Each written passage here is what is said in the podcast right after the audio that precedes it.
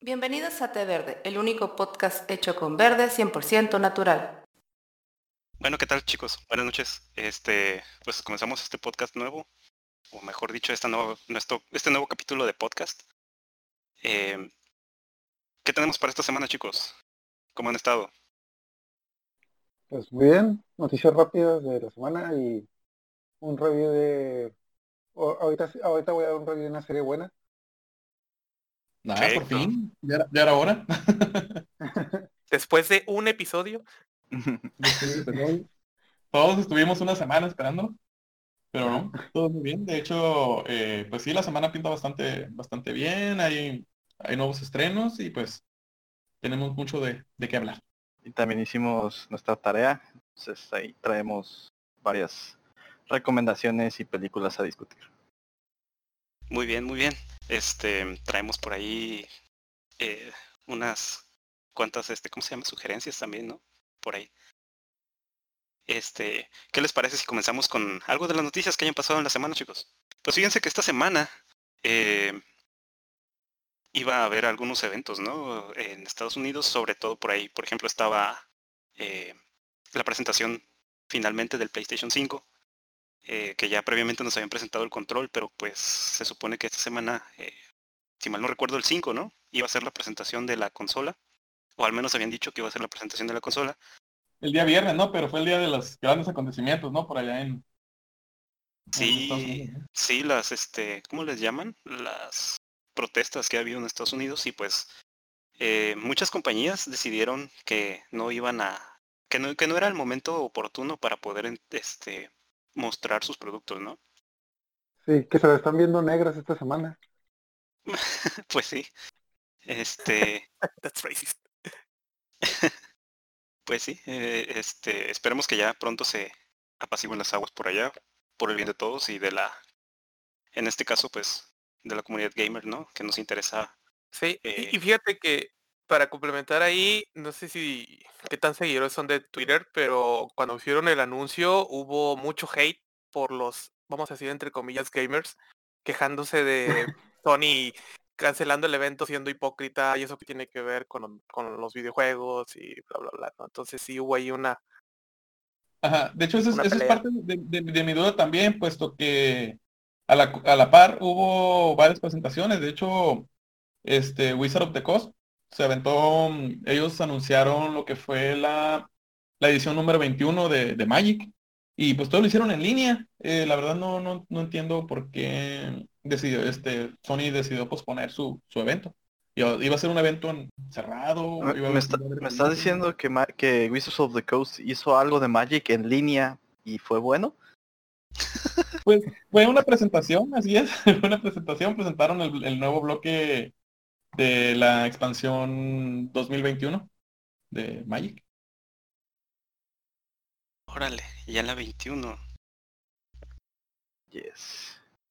Muy Ya bien. va a ser, Eh, ya va a ser en Las Vegas. Sí, porque creo que... De sí, hecho, porque siempre, creo que- siempre, el World siempre es en- bueno, Mundial siempre es en Las Vegas, ¿no? Sí. Sí, ajá, creo que después de, del, desde la edición X o la edición 10, desde ahí ya, empe- después de eso empezaron a sacarlas por años. Por años creo que la, la edición 10, o sí, creo que la 10 fue la última que salió con número. Y de ahí cada año, sal- después salió la 2001, bueno, la 01, 2001, lo 2002 y así, ahorita hasta, a lo que yo recuerdo. Este, ahorita ya van en la edición 2021. Son un chorro de años. Y, y hablando de Magic, digo, deseándote poquito, ¿alguien llegó a jugar Magic Arena? Ah, Yo ¿El sí, juego de mesa? Yo lo jugué, pero creo que caí en lo mismo que caen, caemos todos en el Magic, de que si no estás actualizado con las cartas, si no tienes las cartas más poderosas, mm, no, no avanzas mucho, ¿eh? Se- se le metieron muchas microtransacciones en las, en las últimas versiones y eso hizo que la, la audiencia de jugadores bajara bien cañón. Yo, yo, yo también jugaba y debo confesar que jugaba mientras estaba en juntas de trabajo. Culpable. Espero que mi jefe no me escuche. Este, pero sí, de repente cambiaron los modos de juego, así es tipo, estilo juegos móviles, como que juegan todas las mamás, ¿cómo se llama? Candy Crush o algo así. Sí, pues edición rápida, ¿no? Ajá. Y le hicieron lo mismo. Ajá. ¿Quieres Sí, seguir sí. jugando? Paga. Pocas palabras. Sí, de hecho también ya ahorita lo, no, no he actualizado.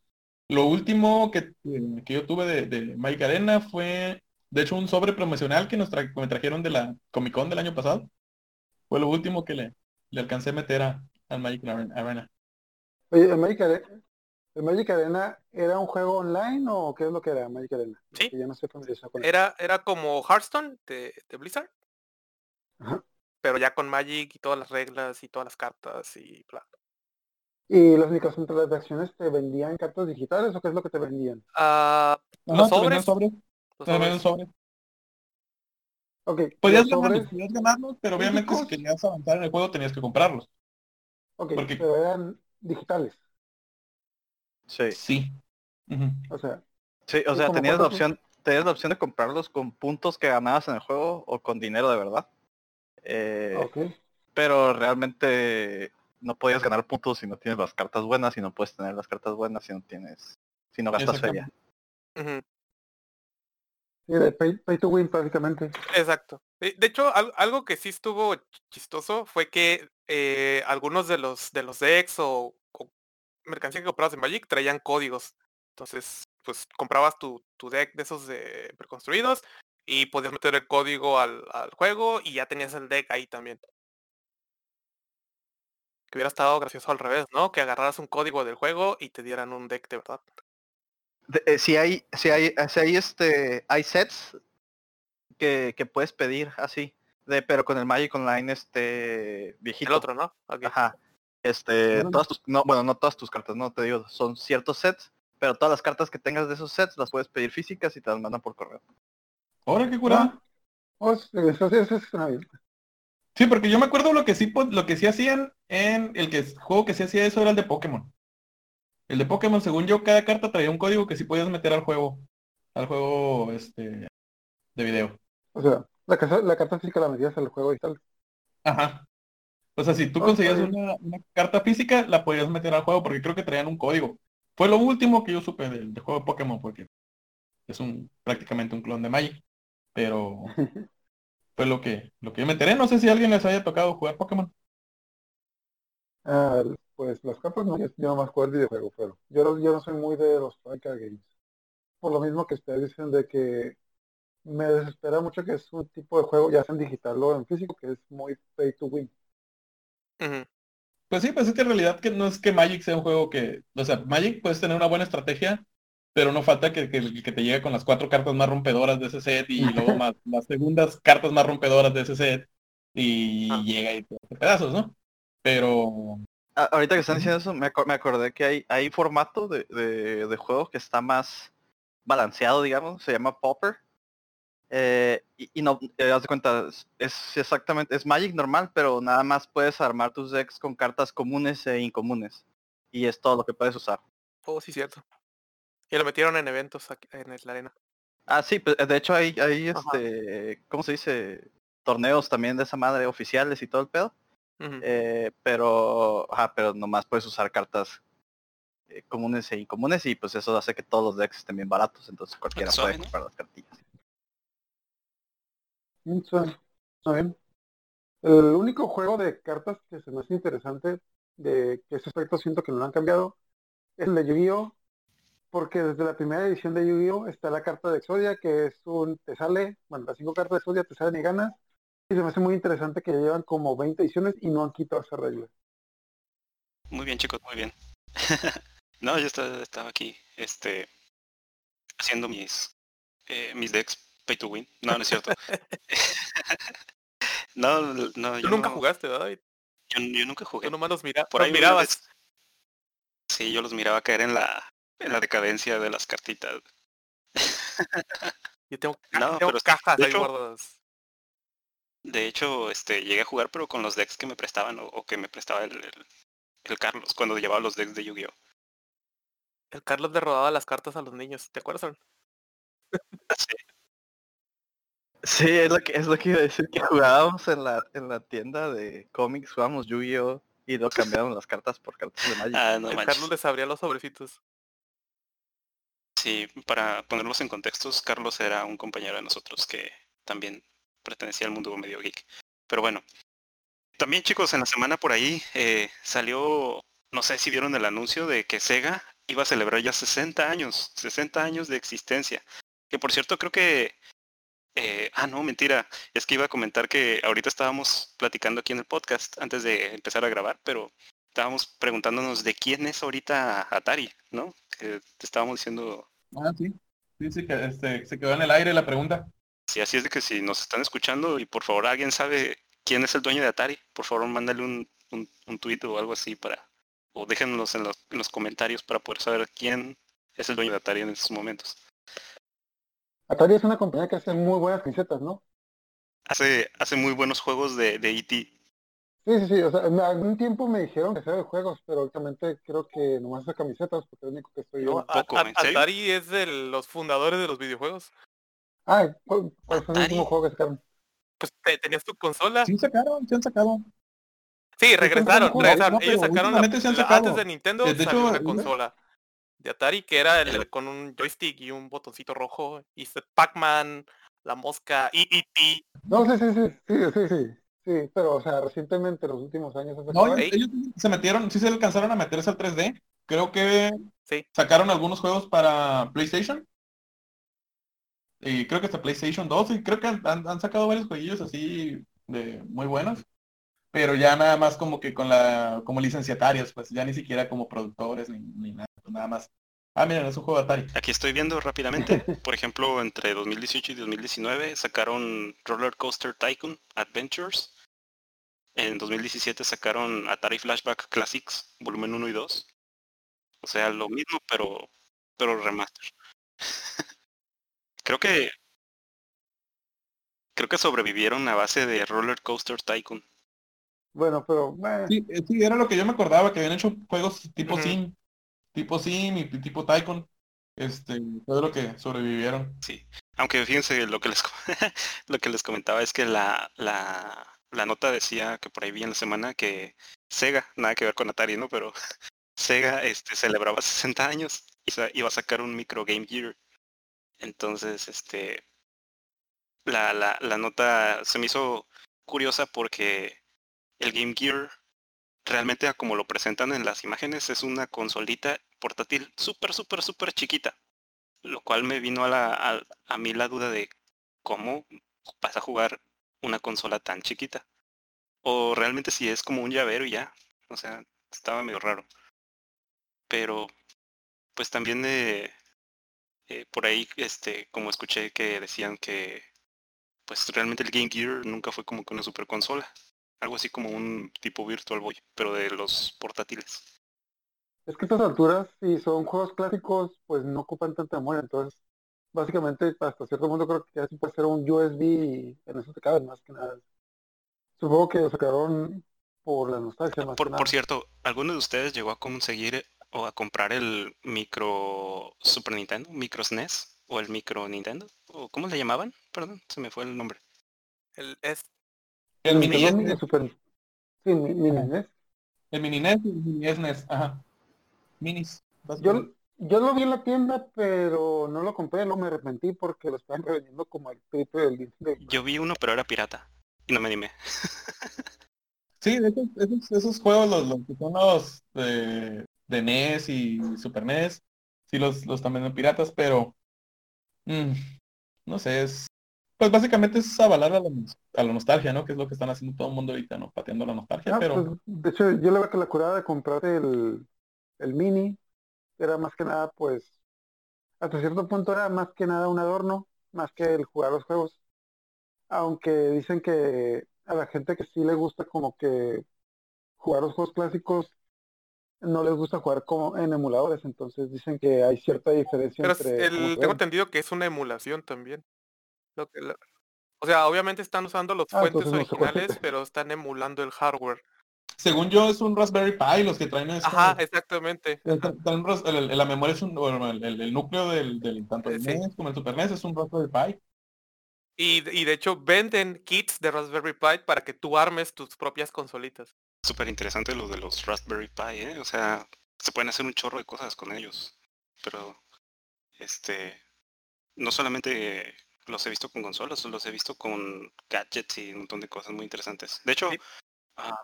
No me acuerdo ahorita el nombre del canal, un ratito más se los comento, pero hay un canal en, YouTube de un español que ha hecho, hagan de cuenta, agarra una consola, digamos un, un Wii U, este, y al Wii U agarra y le empieza, le empieza a modificar y hace que corra juegos de, no sé, de PlayStation también. Entonces empieza a modificar las consolas. Creo que también, por ejemplo, hizo... Ah, ¿recuerdan que hay un, un, un Sony, Sony, no, ¿cómo, cómo le llaman? Nintendo PlayStation, algo así creo que se llama, que es una, una consola que en algún momento participaron Nintendo y, y Sony. Este, antes de que iniciara como que la guerra de consolas, se hizo esa, esa consola. Entonces, Que, que luego se convirtió en PlayStation, ¿no? ándale. Ah, pues el- Ajá, sí. Sí, o sea, bueno, y creo que iba a ser un aditamiento para que el Super Nintendo teni- tuviera discos, ¿no? Sí, va. bueno, Sí, así, así iba a ser una adherencia, una, una adhesión que le ibas a hacer ahí a- al 64. no, Y de hecho se iba a llamar. el Super. Bueno, No, al perdón, al al es Este, y se, de hecho se iba a llamar Nintendo PlayStation. Ándale, ese. Sí. Ah, pues el, Nintendo el- el canal que les digo de, de YouTube por ahí, que luego les digo, también se los voy a dejar ahí para como recomendación. eh, el batillo hace su propio Sony PlayStation. Siguiendo como que las Wow. características del, del este del original, ¿no? Pues está muy ¿De qué lo iba a tener? Ajá, así es. bueno. Sí, los españoles son muy dados a ese tipo de cosas. Yo también sigo uno que eh, yo soy muy fanático de los arcades. Súper fanático. De hecho, aquí en mi, en mi cuarto de juegos ahí tenemos uno. Ahí, lo- pero pues, obviamente pues multijuegos, ¿no? Eh, la, pues obviamente la, la- el tipo de, emulación que tienes ahí, pues no, no le da como de los arcades, pero pues ahí se pueden hacer ciertas modificaciones muy buenas, que igual a lo mejor luego fuera del aire, pues les paso el tip, que funciona muy bien. Pero sí, de hecho, dicen que si, si quieres emular bien, eh, creo que la consola, la, la de las, las por excelencia son Xbox y, y Nintendo Wii. Para, son las más este, prácticas y más versátiles en ese tipo de cosas para emulación. Muy bien, para modificar, ¿no? También, muy importante. Bueno, este, ¿cómo, cómo ven chicos? Este, el, en la semana, ¿se acuerdan? Teníamos por ahí una, una tarea para traer para este podcast. Yo creo que varios de los que nos están escuchando eh, ya se mueren por saber nuestras, nuestras como recomendaciones o no sé, como que nuestras cosas ahí que, que traemos para, para comentar. Eh, ¿Y qué les parece si empezamos a, a hablar de lo que quedamos la, la semana pasada en cuanto a la película favorita de Quentin Tarantino? Ok, yo empiezo. Mi película favorita de Quentin Tarantino es la de Django Unchained, o sea, en español le pusieron Django sin cadenas. A mí me encantó esta película porque es, no sé si sea un género, pero yo les llamo películas de venganza, que son mis películas favoritas, especialmente, Spaghetti Western. pues más que, bueno, más que nada mi historia favorita de libros, películas, series, lo que sea, es la del Conde de Montecristo, de que es una historia de venganza, y me encantan las historias de venganza porque la mitad de la historia te están diciendo lo que pasó el tipo y la otra mitad te están diciendo lo que hizo el tipo al respecto para, pues, eh, nivelar la balanza y, y es muy agradable ver que una persona que sufrió mucho de repente diga, un, no, no termine la típica frase de que, ah, yo no me voy a vengar porque soy mejor que tú. No, dale, este tipo terminó la vida, dale duro y mátalo, mátalo a él y a todos los... Ni que fuera Joe Glass. Pero sí. Dale, dale duro de que, o sea, estás, estás la mitad de la historia escuchando todas las angustias que pasó el tipo, que lo que sufrió, lo que le pasó, y de repente pues te encuentras con la persona que pues arruinó la vida y tú, tú dices, no, pues, no, pues date, dale. Entonces, ¿tú, Poncho, cuál era tu favorita? La mía es la de Inglorious Bastards, Estados sin Gloria. Eh, y igual, así como tú, tú tienes el gusto por la parte de las venganzas, eh, el gusto para mí es el, el, el what if, porque al final del día esta película trata de como pues es un what if, ¿no? Por el desenlace que hay al final, digo, sin caer en spoilers. Spoiler, Y- spoiler. este, y, y escribiendo mis notas sobre esta tarea, me di cuenta que realmente sí me gusta mucho ese género del what if porque incluso en, en temáticas de ciencia ficción me gusta mucho eh, la parte de los viajes en el tiempo o de líneas alternas. Y, por ahí, pues como comentario, X-Men, ¿no? X-Men tienen un chorro de arcos de, de what if, o sea, todos los futuros te va a la chingada los, los mutantes. Y, y una cosa bien curiosa es en, en hay un cómic de Avengers, no me acuerdo exactamente qué número, pero Maria Hill este va le, le cae una alarma de ah, hubo un disturbio, un problema que hubo en el tiempo y lo primero que dice, ah, estos mutantes que fue lo que hicieron, ¿no? Ahí corto el paréntesis, está muy graciosa esa parte. Pero sí, la parte de inglés me gusta mucho por eh, la parte de los diálogos, los diálogos que se dan en el- con el famosísimo Hans Landa y, y Hans Landa. es- este y el no me acuerdo ahorita del nombre del, Christoph Waltz. del- el, el primero la primera conversación. Te, te- te voy a decir una, una cosa muy, muy interesante de hablando de las escenas. Eh, a mí me, me pasó una vez que dije, bueno, voy a ver las escenas más representativas de Inglourious Basterds. Entonces me puse a ver la... Una de mis escenas favoritas es cuando está eh, comiendo el strudel en el restaurante con Shoshana. Sí. Entonces dije, voy a ver esa escena porque me gusta como, o sea, la- lo que transmite el, el sentimiento ese como de desesperación sin poder la- gritar. la y- la tensión de La que lo- puedes cortar con las tijeras. Ajá, entonces yo dije, voy a ver esa escena que es muy representativa. Corte, corte B, estaba viendo otra escena también muy representativa. Corte C, otra, y me di cuenta que si juntas las escenas representativas, realmente estás viendo toda la película, porque toda la película está llena de escenas muy, pero muy representativas de, de toda la película. O sea, Sí, sí, No, es como icónica. ajá, no es como que puedas poner una escena Ajá. aparte, eh, como reciclada, no sé. Exacto. Sí, pues Sí, van, entonces- van de la mano. Todas las escenas. Exactamente, están ligadas y, y, y parte de eso es lo que me gusta mucho esta película, ¿no? Todas esas escenas que tiene o esos momentos son los que me tienen ahí bien atento y la verdad esta película no sé cuántas veces la he visto, pero fácil me la viento dos veces por año. Este, y ya nada más para cerrar mi punto de esta película, sale Brad Pitt. ¿no? Brad Pitt, Eso siempre Sureño. mejora cualquier cosa. exactamente, ¿no? Y está bien guapo. Me ganaste decirlo. Ahora mencionas que interesante, esta película, como tú mencionas, es una línea alterna de la una, li- una, una línea al- alterna de la historia verdadera, pero lo curioso es de que cuando la anunciaron en el cine, no te la vendían como eso, simplemente te da la sinopsis de la película cuando estaba en el cine, te decían que pues eran unos soldados judíos que iban a, a matar nazis. Exacto. Y Pero de hecho- de hecho esa película la- esa película la fui a ver al cine sin saber realmente de qué se trataba. Y yo creo que también por eso la disfruté mucho. Ajá. Sí, lo más, hecho- lo más probable. Y, y, y, pues sí vamos a caer en el, en el, este, eh, pues que, pues, en esas películas que te spoilea, el, el tráiler te spoilea toda la película, ¿no? Que te pone todo lo bueno, te le ponen un minuto y medio de tráiler y, al último ya vas a saber cómo te pierdes la película. Pero si nos, si, te- si, nos estamos fijando, es como que un corte ya que está agarrando este Quentin Tarantino para seguir sus películas. Estamos hablando pues el, era una vez en Hollywood. Este, pues digamos que va por ese arco argumental, ¿no? Del qué tal si. ¿Qué hubiera pasado? Que, que también se maneja como para tipo confirmación de que todas sus películas están dentro de un mismo universo, ¿no? Que, que es donde pasaron estos eventos que para nosotros son alternos, ¿no? Pero, pero es dentro, es de la historia den- dentro de ese uni- del universo de sus películas. Sí, de hecho creo que creo que hay una teoría, ¿no? Donde conectan todas las películas. Sí, porque usa, usa las mismas las mismas marcas y, y todo, y, y hace referencia a los mismos personajes entre, entre películas y así también. Otra cosa interesante de esta película es de que, bueno, lo que tú cuentas de que es una línea, línea alterna. Algunos dicen que fue una respuesta a una película que salió un año antes, que era la del Proyecto Valkyria, que era una película donde había un atentado contra Hitler.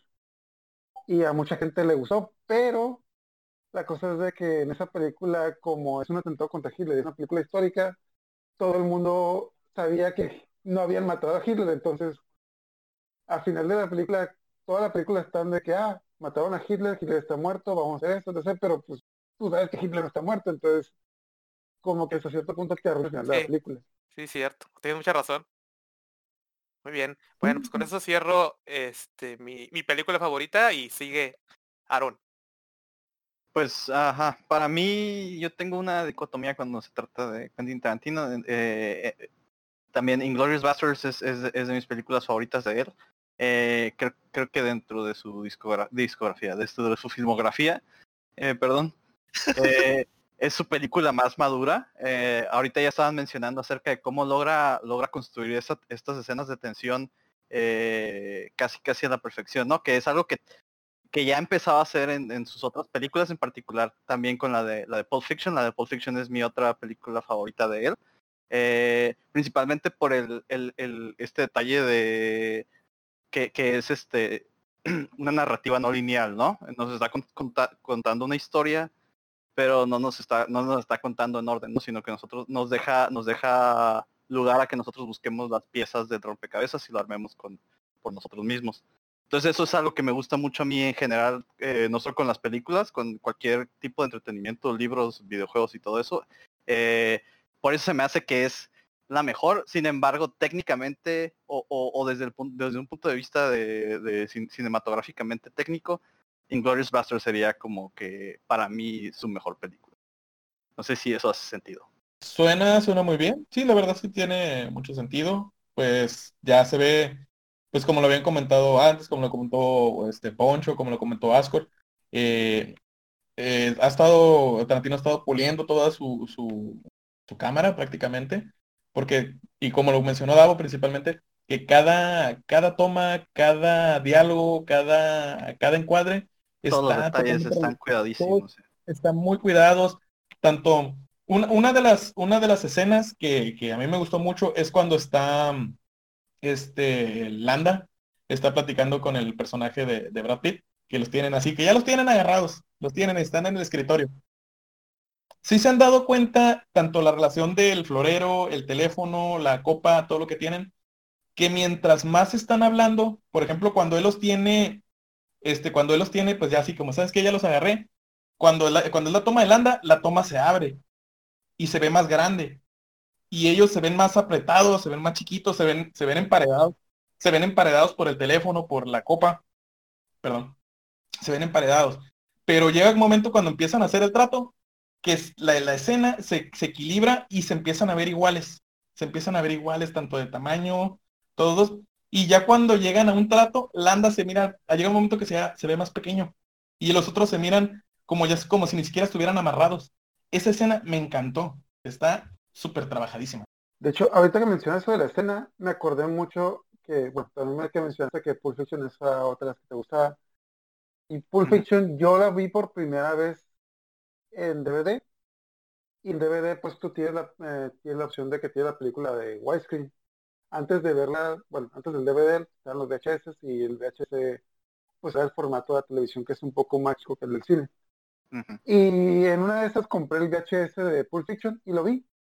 Y sí se nota un montón la diferencia, especialmente en una escena en la que está de un lado Samuel L. Jackson y del otro lado ¿no? como Marvin, el chico que un chico que aparece en la película que Ajá, que, le- sí, mo, que le En- quiere disparar. entonces El de la Ajá. hamburguesa.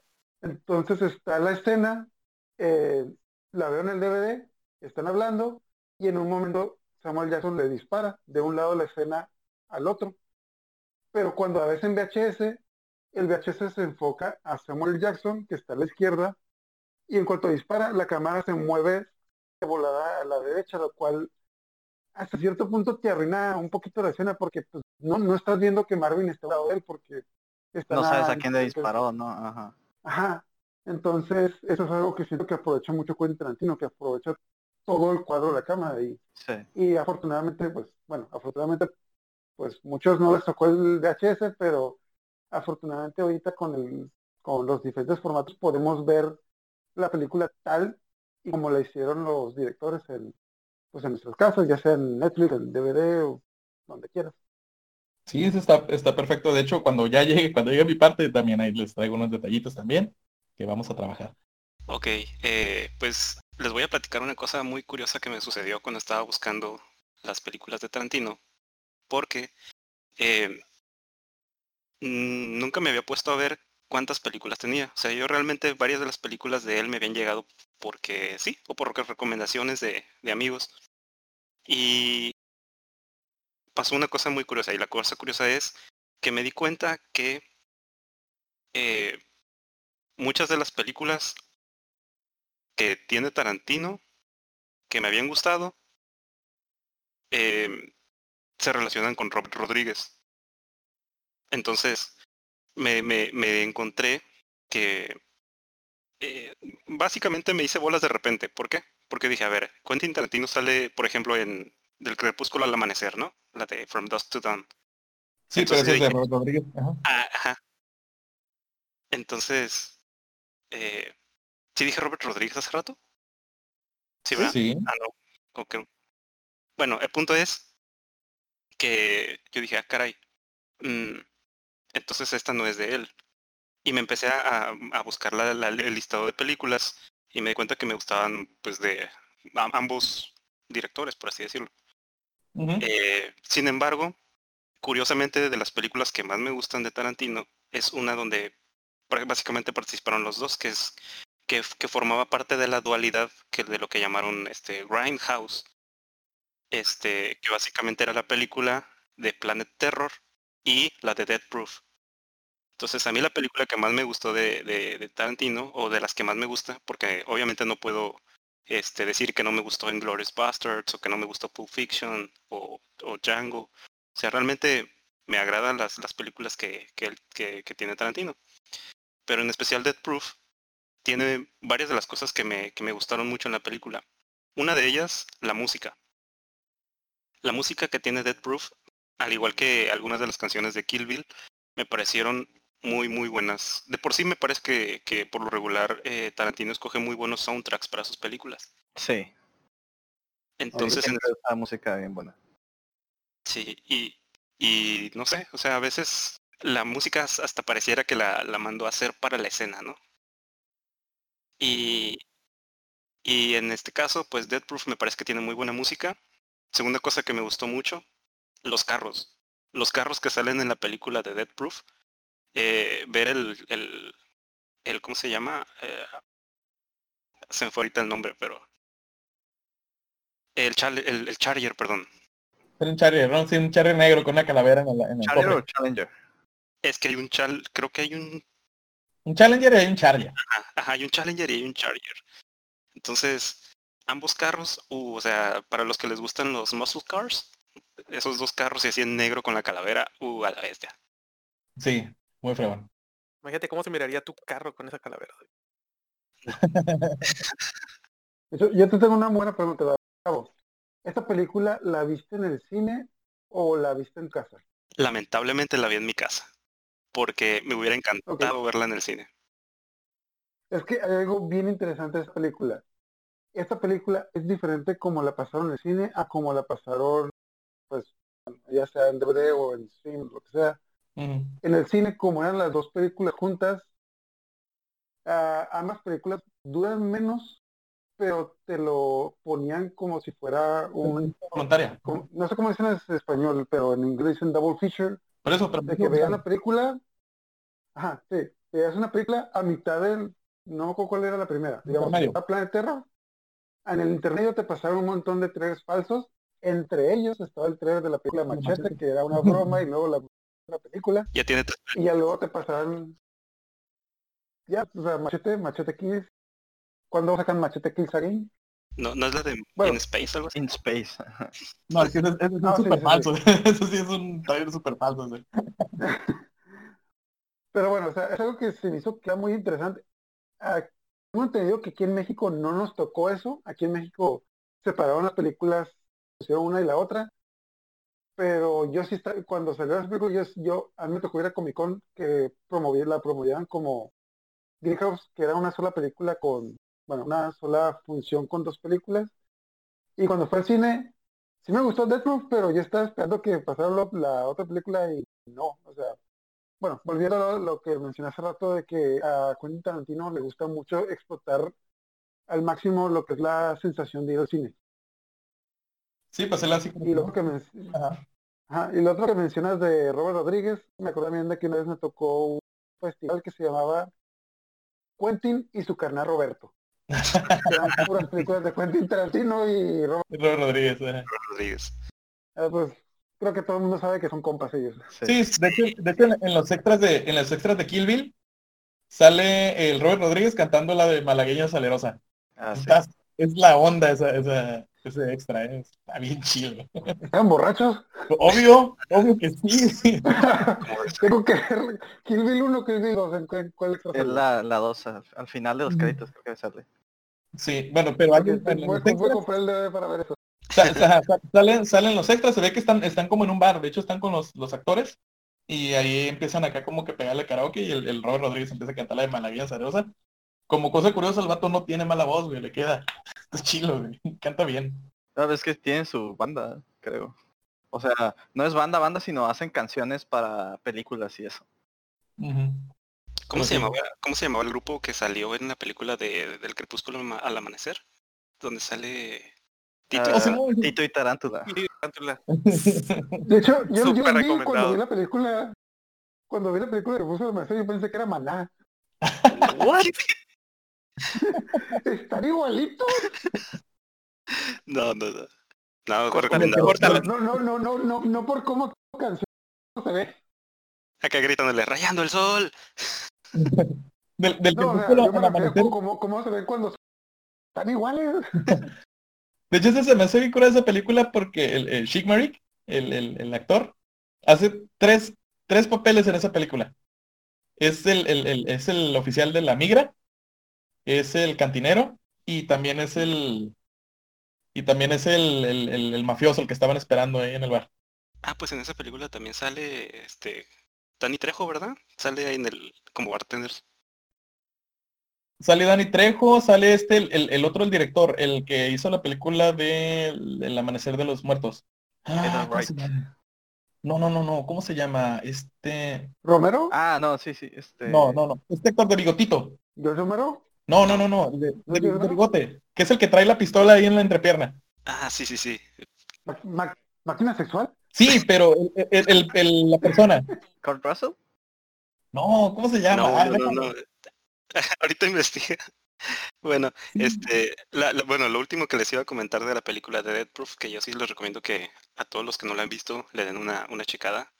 Si quieren, no, este, vean Dead Proof o, o ve- aviéntense las dos, la de Planet Terror y luego Dead Proof. Pero de Dead Proof lo, lo tercero que iba a comentar yo que me gustó mucho fue las persecuciones que se aventaron en los autos. O sea, nada de CGI, sino pura eh, persecución real con los dos autos pegándose eh, golpes en cuanto pudieron y no sé me pareció muy muy interesante. De, de hecho, fuera del Kurt Russell, Kurt Ru- Kurt Russell, perdón, este, las actrices que salieron son todas las dobles que usa Tarantino para sus movies, ¿eh? Sí. La, O sea, son- so- son- soy... No sé. Ajá, son este, stunts de... Que de, ello- eh, de hecho, ella, sa- ella sale como ella misma en esa película. ajá, así es. Sobel. esa no me la Ok, sabía Sobel, que también... Sí, ella también hace la, el doble de Uma Truman en Kill Bill. Y también sale En la de Planet sale como un perso- sale como un personaje bien interesante en la película de Django porque la cortaron de la en, en la película final es la de la bandana, Es la de la bandana en la Ajá. cara. Sí, sí, sí, que nunca o sea, supimos cuando vas a ver Django sale Sobel yo la reconocí de que ah mira esa morra ahorita va a hacer algo y no ser que la película está muy larga y cortaron escena como que ese tipo va a hacer algo ahorita no no hizo nada Ajá, sí, la de la, dije, esa morra de la bandana va a hacer algo. Ah, ahorita Me- ahorita que dijiste de morro de bandana me acuerdo o, o me, me hizo acordarme digo fuera de, de Tarantino y del inclusive del tema pero el tipa con bandana más ruda que he visto en una película Vázquez de la película de Aliens Ah, sí. Sí, sí estaba pesada. pero bueno este a ti Ricardo qué onda cómo te fue con las Ok. películas de Tarantino Mira, este, si algo soy fanático, yo soy fanático del cine y básicamente cine, el cine de culto porque también. De hecho, aquí en mi casa tengo una estantería que ibas a- entras a mi cuarto parecía Blockbuster, ¿no? Un montón de, de películas y una de las de las buenas Y un pasillo de porno. También. No, pero ese va abajo de la cama. Ricardo, para, para los millennials que nos están escuchando, creo que necesitas explicarles qué es, qué es Blockbuster. Ah, mira, era Blockbuster, era como un cajonzote donde guardabas las películas y luego ibas y las sacabas cuando querías ir a ver a una, pero tenías que dar dinero por ello. Era como que un intercambio ahí. Este, te cuidaban tus películas, pero después ibas y las sacabas para verlas cuando quisieras. Pero eso es, es una leyenda. Dicen que por ahí hay- existen alguna vez, pero solo son leyendas. Este, y Era como, como Netflix, pero con mucho lag. Ándale, con tiempo de espera. Ah. Este, Blockbuster sigue, creo que sigue vivo Blockbuster, pero bueno, continúa. Ok, eh, pues bueno, de ahí fue, eh, siempre ha nacido por mí el amor de las películas, de hecho, como así como un inter- eh, intermedio. Lo primero que yo compré, lo primero que compré cuando, cuando tuve mi primer sueldo, así, lo primero que hice fui y me compré una televisión y un DVD, porque yo quería ver mis películas, ¿no? Y eso fue así, como para que sepan más o menos cómo el abalo- abalo- abolengo. Y pues mi película, mm, no necesariamente la favorita, pero sí consentida, es la de Perros de Reserva. Reservoir Dogs. Esa es mi película, que es mi, mi top. Obviamente me encanta Bill, obviamente me encanta Pulp Fiction, obviamente me encanta la de Django, la de Django me, me gustó mucho, pero yo digo que por ser prácticamente la, la ópera prima de, de Quentin Tarantino, eh, fue donde le echó más la carne al asador, fue donde más dirigió, todo eso. Esa película me encanta. Sobre todo los personajes, a pesar de que son un montón de personajes, sabes que parece la banda del recodo, ¿no? Que son un montón, Mr. Yellow, Mr. Brown, Mr. Pink, este, todos esos personajes, su interrelación. Y, y sobre todo también hay películas que a mí me llaman mucho la atención cuando, cuando empiezan por el final. Cuando son películas que, pum, empiezan con el final y luego ya te desarrolla, ok, ¿cómo llegaste ahí? ¿Sabes que, y a qué horas, a qué horas va a pasar? ¿A qué horas va a pasar? Siempre te tiene en esa expectativa. Y eso me encantó. Y pues no se diga su soundtrack. Su soundtrack está genial. ¿Sí? Un soundtrack de, de canciones de los 70s.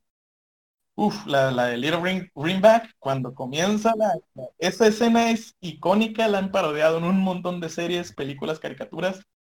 Está genial esa escena, me encanta. La música, sientes cómo se te erizan los pelitos así de los brazos, así, cuando, cuando escuchas el bajeo.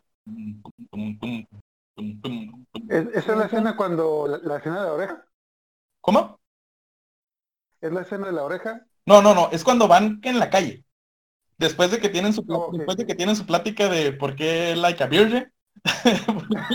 ¿Por qué like a virgin? Cuando dicen, ok, pues bueno, ya es la hora que se levantan todos de- del, café, del, restaurante, que se van y empiezan a caminar por la calle. Nunca, o sea, ¿quién iba a decir que una escena donde van un montón de gente caminando por la calle iba a ser tan épica que iba a marcar una historia? Iba a ser prácticamente un antes y un después Ajá. de esta escena. Pues sí, la, la parodiado un montón de veces escena. Montones de veces. De hecho, la, la última, la última que vi, la última eh, referencia que vi fue en una serie inglesa que se llama Derry Girls.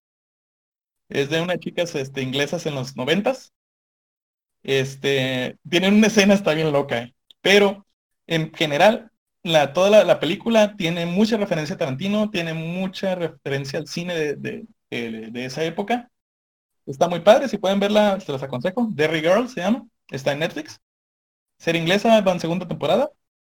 Este, cortitos, son capítulos de 15, de 15 minutos, pero bueno, me estoy saliendo del tema. Eh, pues básicamente, no sé qué quieran opinar y luego ahorita ya les voy a dar datos curiosos que tengo de esa película que, uff, se les van a caer los calzones. ¿verdad? De hecho, yo tengo un montón de datos que a lo mejor digo uno que tú que dices tú que eh, corre el rumor de que esta la historia de Reservoir Dogs era, y la iban era una de las historias de Pulp Fiction Así. que está relacionada con la película de Pulp Fiction, ¿no? De que, que supuestamente lo que en Pulp Fiction lo que están buscando en el maletín realmente era lo- la cosa que que se robaron estos se vatos robaron en, en, en Reservoir Dogs. Ajá, así es. Así es, se supone que iba a ser ahí. De hecho, el, el personaje que hace John Travolta iba a ser el mismo personaje que iba que, que sale en la de- Tiene el mismo nombre, ¿no? Si no, me- si no mal recuerdo. Vincent Vega. De hecho, eran los... Lo hecho, que dicen, iba a ser- dicen que son los hermanos Vega. Ah, sí, cierto, su, su hermano. Ajá, que el, ese actor mm, tuvo problemas de agenda, tuvo, tuvo problemillas para grabar. Y lo que el último es- eh, decidió Tarantino es meter a, a este a Travolta, pero como si fuera su hermano. Pero en realidad, el, el- en, en Pulp Fiction, el personaje que hace John Travolta iba a ser el mismo que, sal- que salía en Reservoir Dogs. Ujú. Así es. También un rumor de que en algún momento eh, Quentin Tarantino tenía la, una idea de hacer una película que se llamara Los Hermanos Vega para incluir a los dos personajes, pero pues luego, luego se pasó en el limbo ese rumor.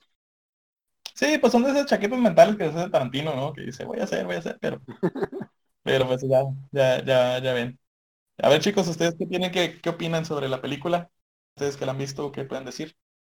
También es de, de mis favoritas, ya, ajá, como es, es del mismo estilo ese que, que es este, no te están contando la historia en orden, tienes también, como dij- dij- dijiste, empieza por el final y tienes que atar todos los cabos tú mientras lo vas viendo.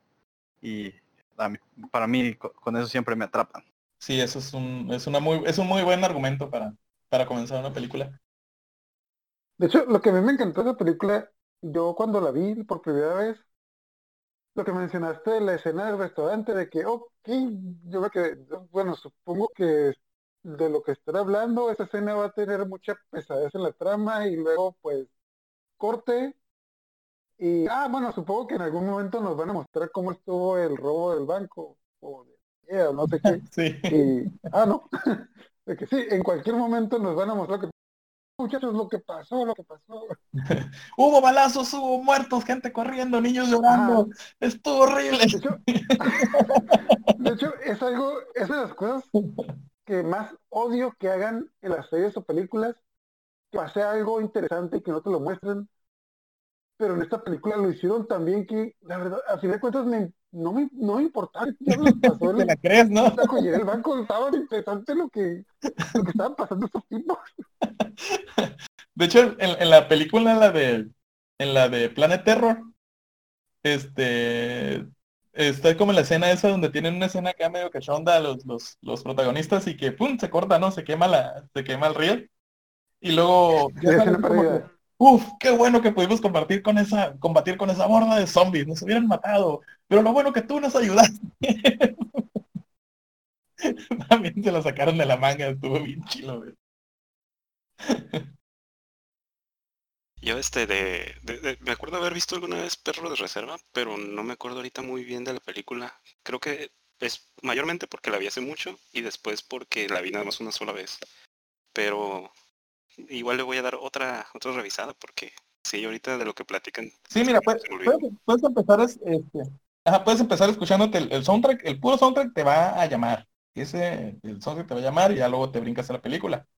Eh, es muy, muy, digo, ese es, es mi, mi, top porque pues prácticamente fue de las primeras películas de Tarantino que me tocó ver.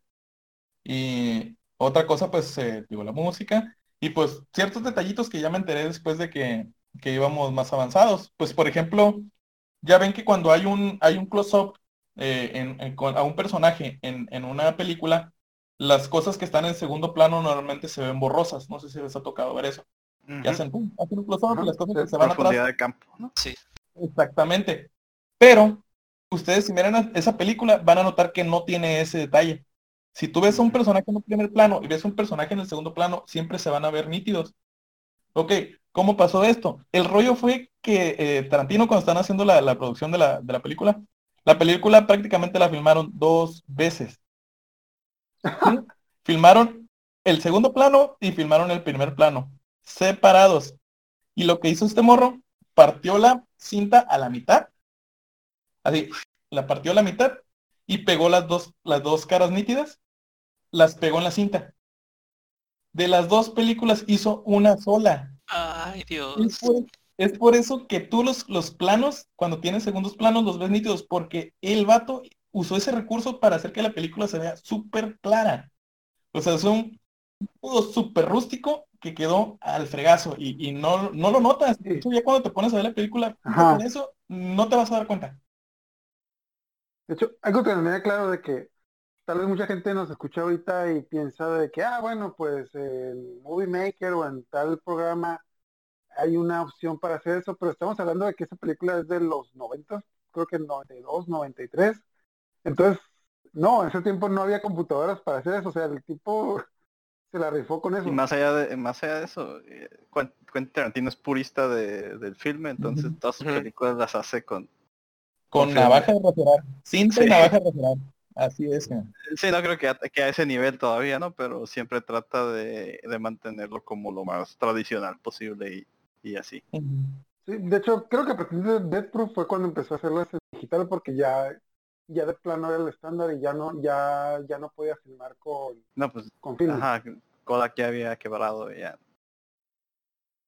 Sí, así es. Y, y, pues digo, detallitos esos que se sacó la manga, pues sobre todo que Que, de hecho, con esa, con esa técnica que estabas describiendo, este Ricardo, hay, hay- una escena, bueno, en realidad creo que son un par de escenas, ¿no? Donde, donde ya ves que todo pasa, o la mayor parte pasa dentro de un almacén. así es. Eh, y, y, este, y luego salen a, a algunas cosas a- ahí afuera, ¿no? Y es, es diferente, diferente iluminación, y sin embargo la, la, la- la toma no corta. Eh. Precisamente porque también utilizaron dos cámaras, una, una, este, ay, ¿cómo se dice? De, de la sensibilidad de la luz. ¿cómo se- Ujú, Bueno, ajá, una expuesta, perdón, una expuesta para, para el interior del, Del del- almacén. del almacén y otra expuesta para, para el exterior, ¿no? Y entonces al final hicieron lo mismo, recortaron las, los dos filmes y ya los, los empalman y queda, queda una sola toma expuesta para los dos, los dos Sí, ambientes. es súper fregón. ¿eh? Se la sacó de la manga, sí. Muy bien. Sobre todo, eh, eso es lo que a veces le agradeces a, a, a los, este, los directores, ¿no? De que tengan ese amor por el arte, o sea, ese amor por las películas, que al final es lo que te, lo que te agarra, ¿no? Lo que te atrapa. Este, pues fuera de, de todo lo que es el cine hollywoodense y todo esto, y pues aparte de, de usar Brad Pitt, digo que Tarantino es uno de los, de los este, excelentes directores que tenemos. Igual, se me que sería bueno ahí cada y cuando echarle un ojo a una revisada a, a ciertos directores, ¿no? Igual de esta forma y vamos, vamos así des, des- destartalando su, su, su filmografía para, para hacer algo, ¿no? Estaría padre. Sí. Una buena sección. Pues no sé si, este, si quieran, si tengan algo que más que agregar, chicos, y este, pues para cerrar, este, el tema Tarantino, Quentin Tarantino y sus películas. Men- menciones sonoríficas. Menciones honoríficas. Sí, cierto. Ah, Kill Bill, Kill Bill, volumen 1, ajá. volumen 2. Yo creo que la, la, no sé, sí está difícil elegir entre las dos, ¿verdad? Mejor las dos. Sí. Eh, mención honorífica. No, sí, Kill Bill. Eh, ah, lo, lo que les iba a comentar a ahorita a ustedes era si nos estuviera escuchando por ahí una persona que nunca en la vida, por alguna razón, ha visto algo de Tarantino, ¿qué película sería la que les recomendarían ustedes? Como para que se introdujera al mundo de sus películas. de sus películas. Creo que Pulp Mm. Fiction. Ajá, ah, yo, estaba yo lo, pensando en eso. yo lo que iba a preguntar, ¿en serio o, o trolearlo? No, en serio. no, en serio, en, en- en serio sí diría Pulp, Pulp Fiction. Quizás los Centennials quizás todavía no, no, no se han extasiado con el cine de Tarantino, pero sí, Pulp Fiction. Ascor. Ah, pues algo, bueno, algo que debo mencionar que es muy importante. Ah, un problema, yo conocí, cuando yo conocí a Quentin Tarantino, bueno, cuando ya lo identifiqué como director fue con la película de Kill Bill, porque en todos lados lo anunciaron como la cuarta película de Quentin Tarantino. Yo me quedé, ah, ¿cuáles son las otras? Y, y que había, y ya vi que había hecho Reservoir Dogs y Pulp Fiction y dije, oh, mismo. Y sí vi una, pues, y siempre eh, fue cuando empecé a notarse el, estilo que usaba. Aparte de eso, cuando vi la película de Kill Bill, obviamente la vi en el cine, fue la primera que vi del, en inglés. Vi las otras películas de Quentin Tarantino en inglés y algo que siento que es muy importante ver las películas de Tarantino en inglés porque el doblaje sí le quita muchos detalles a las películas. So- sobre todo, ah, y sobre todo con Tar- Tarantino que, que utiliza mucho el diálogo, no tanto para, para, para contarte la historia en sí, pero, pero te mantiene entretenido mientras te está mostrando cosas, ¿no? Ujú. Para ambientar. Ah. De hecho, lo que le critican mucho a él es la palabra con N que utiliza mucho. Ah, sí. no voy a mencionar, pero pues ah, la palabra con N lo, lo han criticado mucho pues, y él dice, no, pues es que los personajes hablan así. No, no puedo censurar a los personajes. Exactamente. El tipo es un gángster y un gángster habla así. Ah, hoy, oye, ahorita que me estoy acordando, antes así como que, dato curioso, rapidito. Este, me acuerdo que tuve primero la película de, de, de Reservoir Dogs, la tuve, pero no sé qué pasó, creo que le cayó o algo así, se descompuso la película, se, se descompuso la película. Y fui- luego después ¿Escuché eso de en DVD, porque sí tuve el VHS, pero ese no me acuerdo dónde quedó. Este, pero me acuerdo que me eché una vuelta rápida a la Walmart y tenían el paquete de el juego de PlayStation 2 de Reservoir Dogs y, el, y la película. Por 150 pesos, está regaladísimo.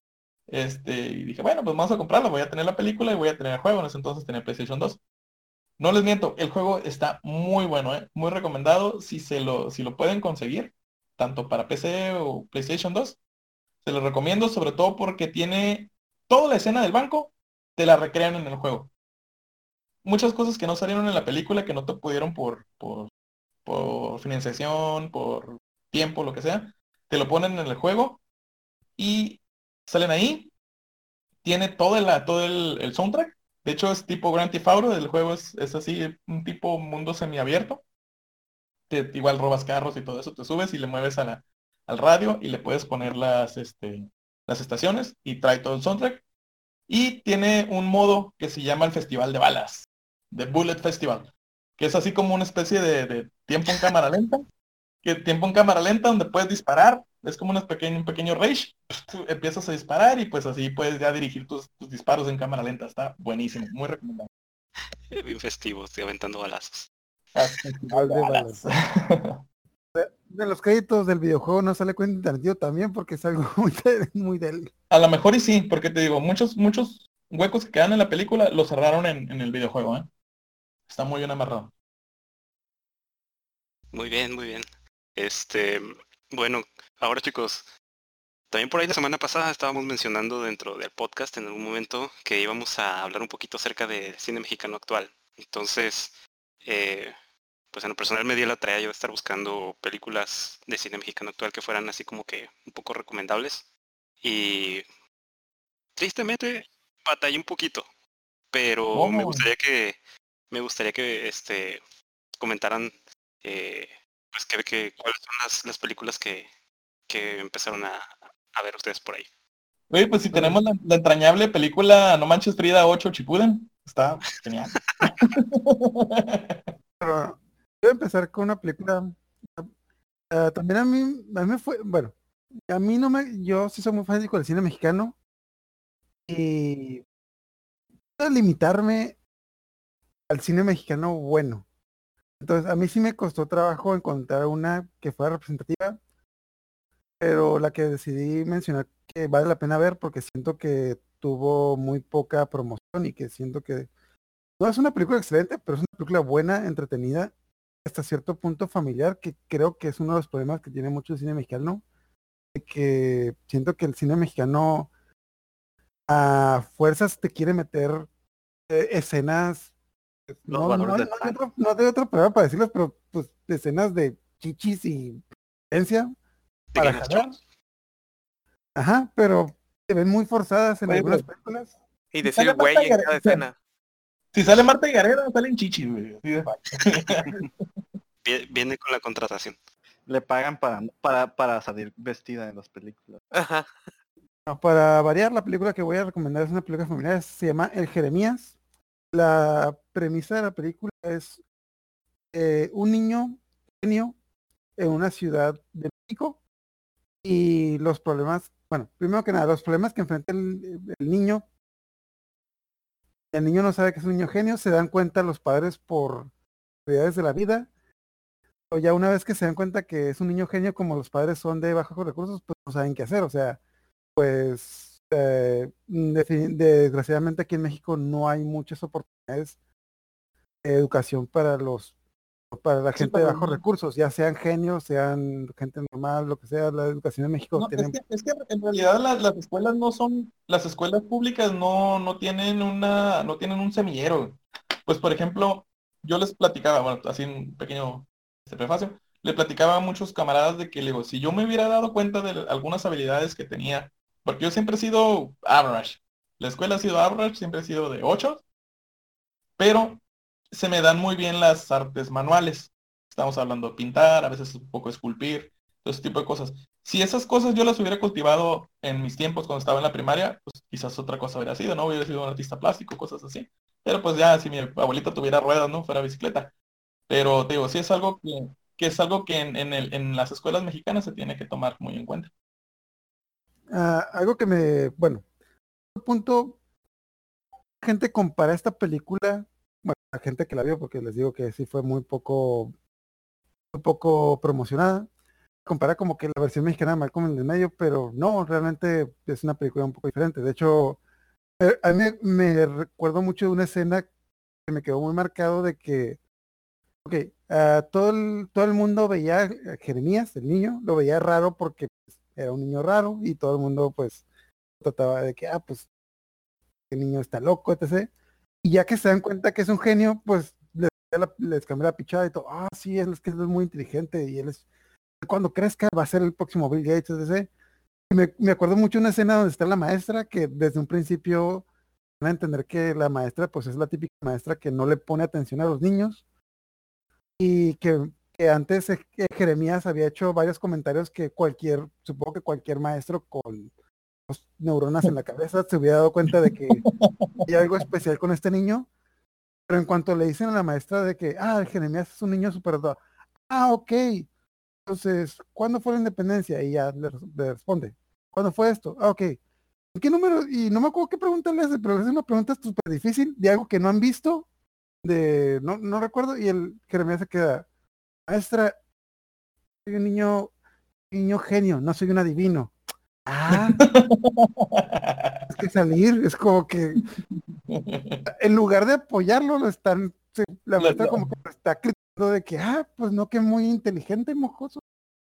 Pero bueno, la cosa, lo que me gustó mucho de esta película es que sí muestra, no, no es, de hecho, muchas películas mexicanas muestran la crítica como el tema principal, pero este no es el tema principal, es un tema de fondo al final de cuentas es una película familiar que la disfrutas muy bien. De hecho, ah, volviendo a lo que decían de que la comparan con Malcolm el del medio, versión mexicana, y no, o sea, pues los papás van a entender que no son las personas más brillantes, pero lo quieren y lo apoyan.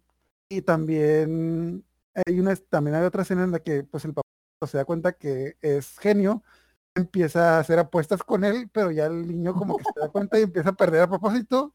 El papá se enoja y le dice, a ver, papá, ¿tú me estás apoyando o estás ganando dinero? Tienes razón, mi hijo. Vamos a la casa y no digas a tu mamá que perdí dinero. ¿Cuándo perdimos? No le digas a tu mamá que perdí dinero.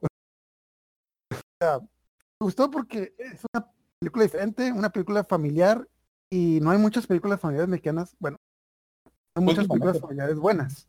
Yo se las recomiendo mucho creo que está en Netflix, no, no estoy seguro, pero si tienen la oportunidad de verla de la manera más legal posible, les lo recomiendo porque sí es una muy buena película y la verdad, como tuvo muy poca promoción, siento que merece mucho apoyo. Yo lo, lo que me acuerdo de esa película, que el póster estaba horrible. El póster estaba horrible.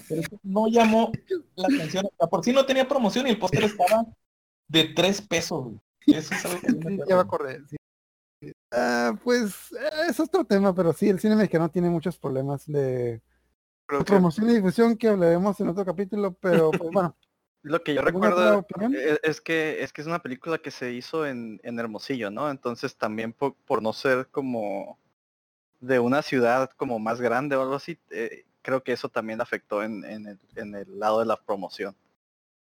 Ahorita, te, todo el gente hermosillo sobre ti.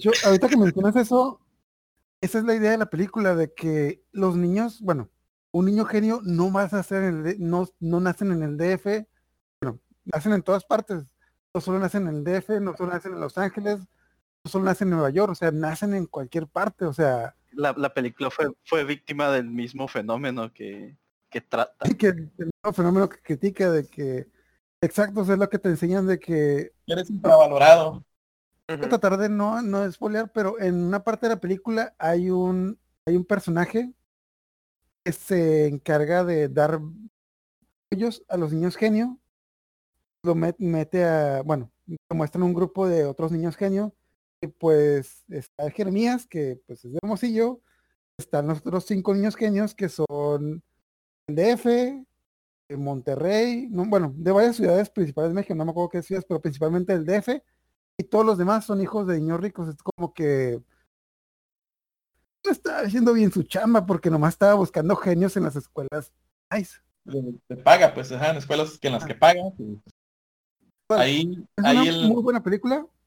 Viendo, Muy buena. Ahí yo tengo una, una anécdota de, de, algo como lo que, lo que dijiste de la maestra, ¿no? Que, que se pasó de lanza y le hizo preguntas de cosas que el niño todavía no sabía. Eh, mi hermano menor, eh, cuando estaba en, creo que era secundaria, él, siempre ha sido un ñoñazo, ahorita es bioingeniero, y recuerdo muy bien que un día eh, regresó bien aguitado a la casa, este, porque la maestra le puso tacha en, un, en, un, en una tarea de, de matemáticas, y, y, mi hermana que es física, este, le dijo, pues a ver, muéstrame qué fue lo que pasó, ¿no? Entonces ya vio la tarea, pues mi hermano siempre ha sido bien dedicado, y estaba bien el ejercicio. Entonces mi hermana lo revisó y sí, pues todo estaba correcto. Entonces mi hermana no se quedó con la espinita y al día siguiente fue a la escuela con él y a demostrarle a la maestra pues que la maestra estaba, estaba equivocada. Entonces le demostró ahí enfrente en el pizarrón que todo estaba, era un problema, no me acuerdo qué era. Este, eran de ecuaciones y, estaba correcto. Entonces la maestra en lugar de aceptar su, su error, en ese momento llamó al director y hicieron que sacaran a mi hermana de la escuela por ir a hacer el, el, el de, rebotazo. Entonces, pues pobrecillo mi carnal, el, el, resto, el resto de que es en la secundaria años, pues la maestra le, le tuvo tirria por lo mismo. Chito. ¿De, qué escuela, ¿De qué escuela estamos hablando para ir a hablar con el director Pero sí, ese tipo de cosas pasan y, y incluso en la universidad ah, pasa todavía. Si te le pones al tú por un maestro, te va mal. Y a pesar de que demuestres que estás en lo correcto, te puede ir mal. De hecho, algo que mencionas, eh, ¿era escuela privada o pública? Era pública. Ok.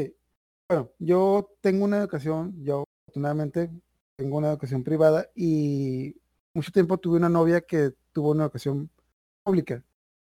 Algo que pasa de que yo la verdad soy un alumno muy, en la escuela siempre fui un alumno muy X, de 8.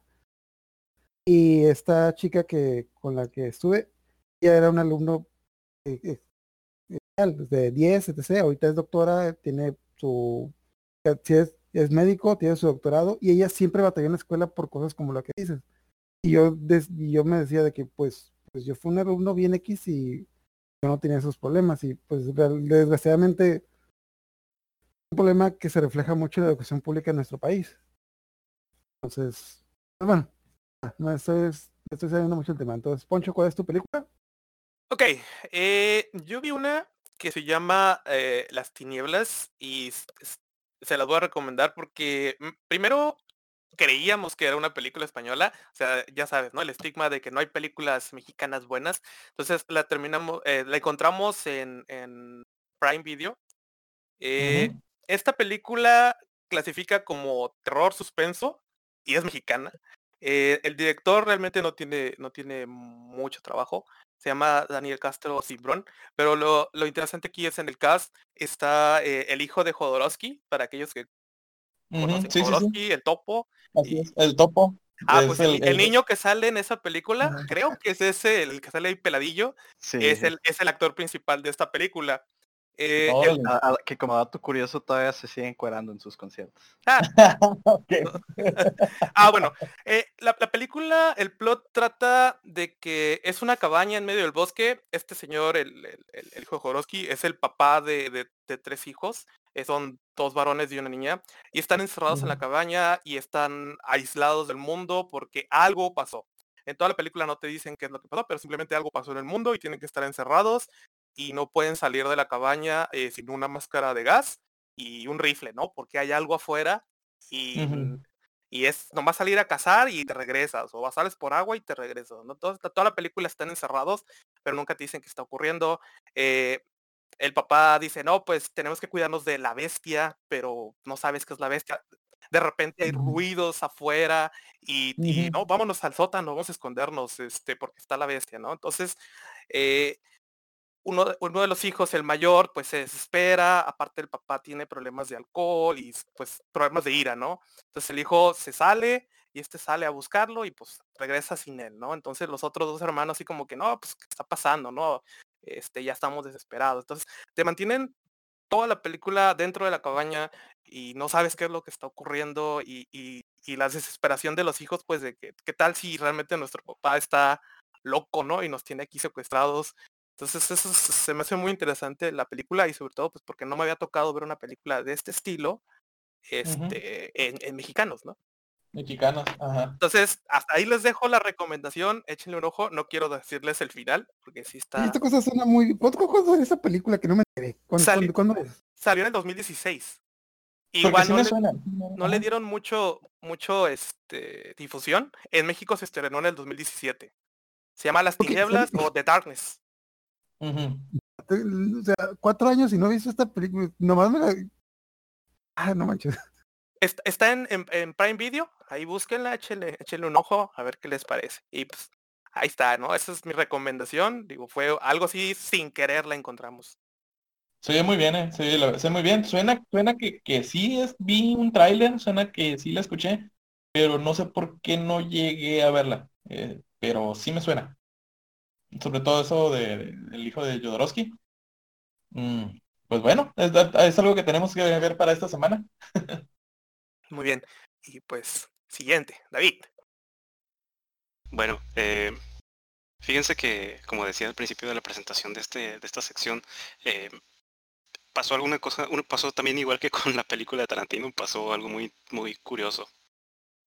Y es que cuando habíamos planteado que íbamos a hablar algo de películas buenas mexicanas, eh, yo de volada pensé en películas, pero la mayoría de las películas que se me venían a la mente eran películas viejitas. Em, de qué, qué tan viejito como de los años 2000 más o menos. Entonces, eh, do- 2000 y, y bueno, sí, inclusive llegué a pensar a más eh, películas más viejitas, ¿no? Dije, ah, Pedro Infante, este, Tintán, etcétera. Pero, pero no. Más que nada yo, yo, yo pensé, la de hecho la primera película mexicana que cuando dicen película buena, que se me ocurre, y a lo mejor me voy a echar muchos encima, pero es Matando Cabos. Matando Cabos me pareció una película muy entretenida para su época. Sí, Eh, muy buena. Sí. Yo, yo tuve un maestro que se parecía al Mascarita. saludos. Hablaba igual y daba eh, trigonometría. Y también les decía, a la próxima que traigas dulces, traes para todos, no traigas.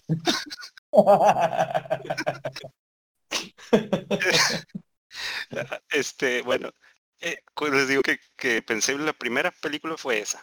Entonces después vino la, la contraparte, ¿no? Cuando dijeron actual y dije, en la torre, ¿qué voy a hacer, no? Porque tiene ya muchos ¿Matando Cabos no es actual? ¿Cuándo salió? No, Matando Cabos es como del 2000, ¿no? Ajá. Ay, Dios mío, soy viejo. Ya tiene Sí, ya 20 tiene mucho la película. Sí, ya, ya tiene mucho, ya. Ajá. Entonces hagan de cuenta que, que dije actual. Bueno, tiene mucho que no veo cine mexicano porque me empecé a decepcionar mucho de algunas películas gracias a algunos actores recurrentes eh, que han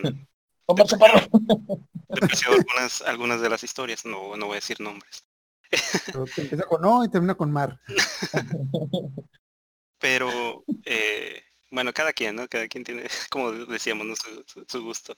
El punto es que me puse a, a googlear. Básicamente terminé googleando películas mexicanas tan- contemporáneas, tan- ¿no?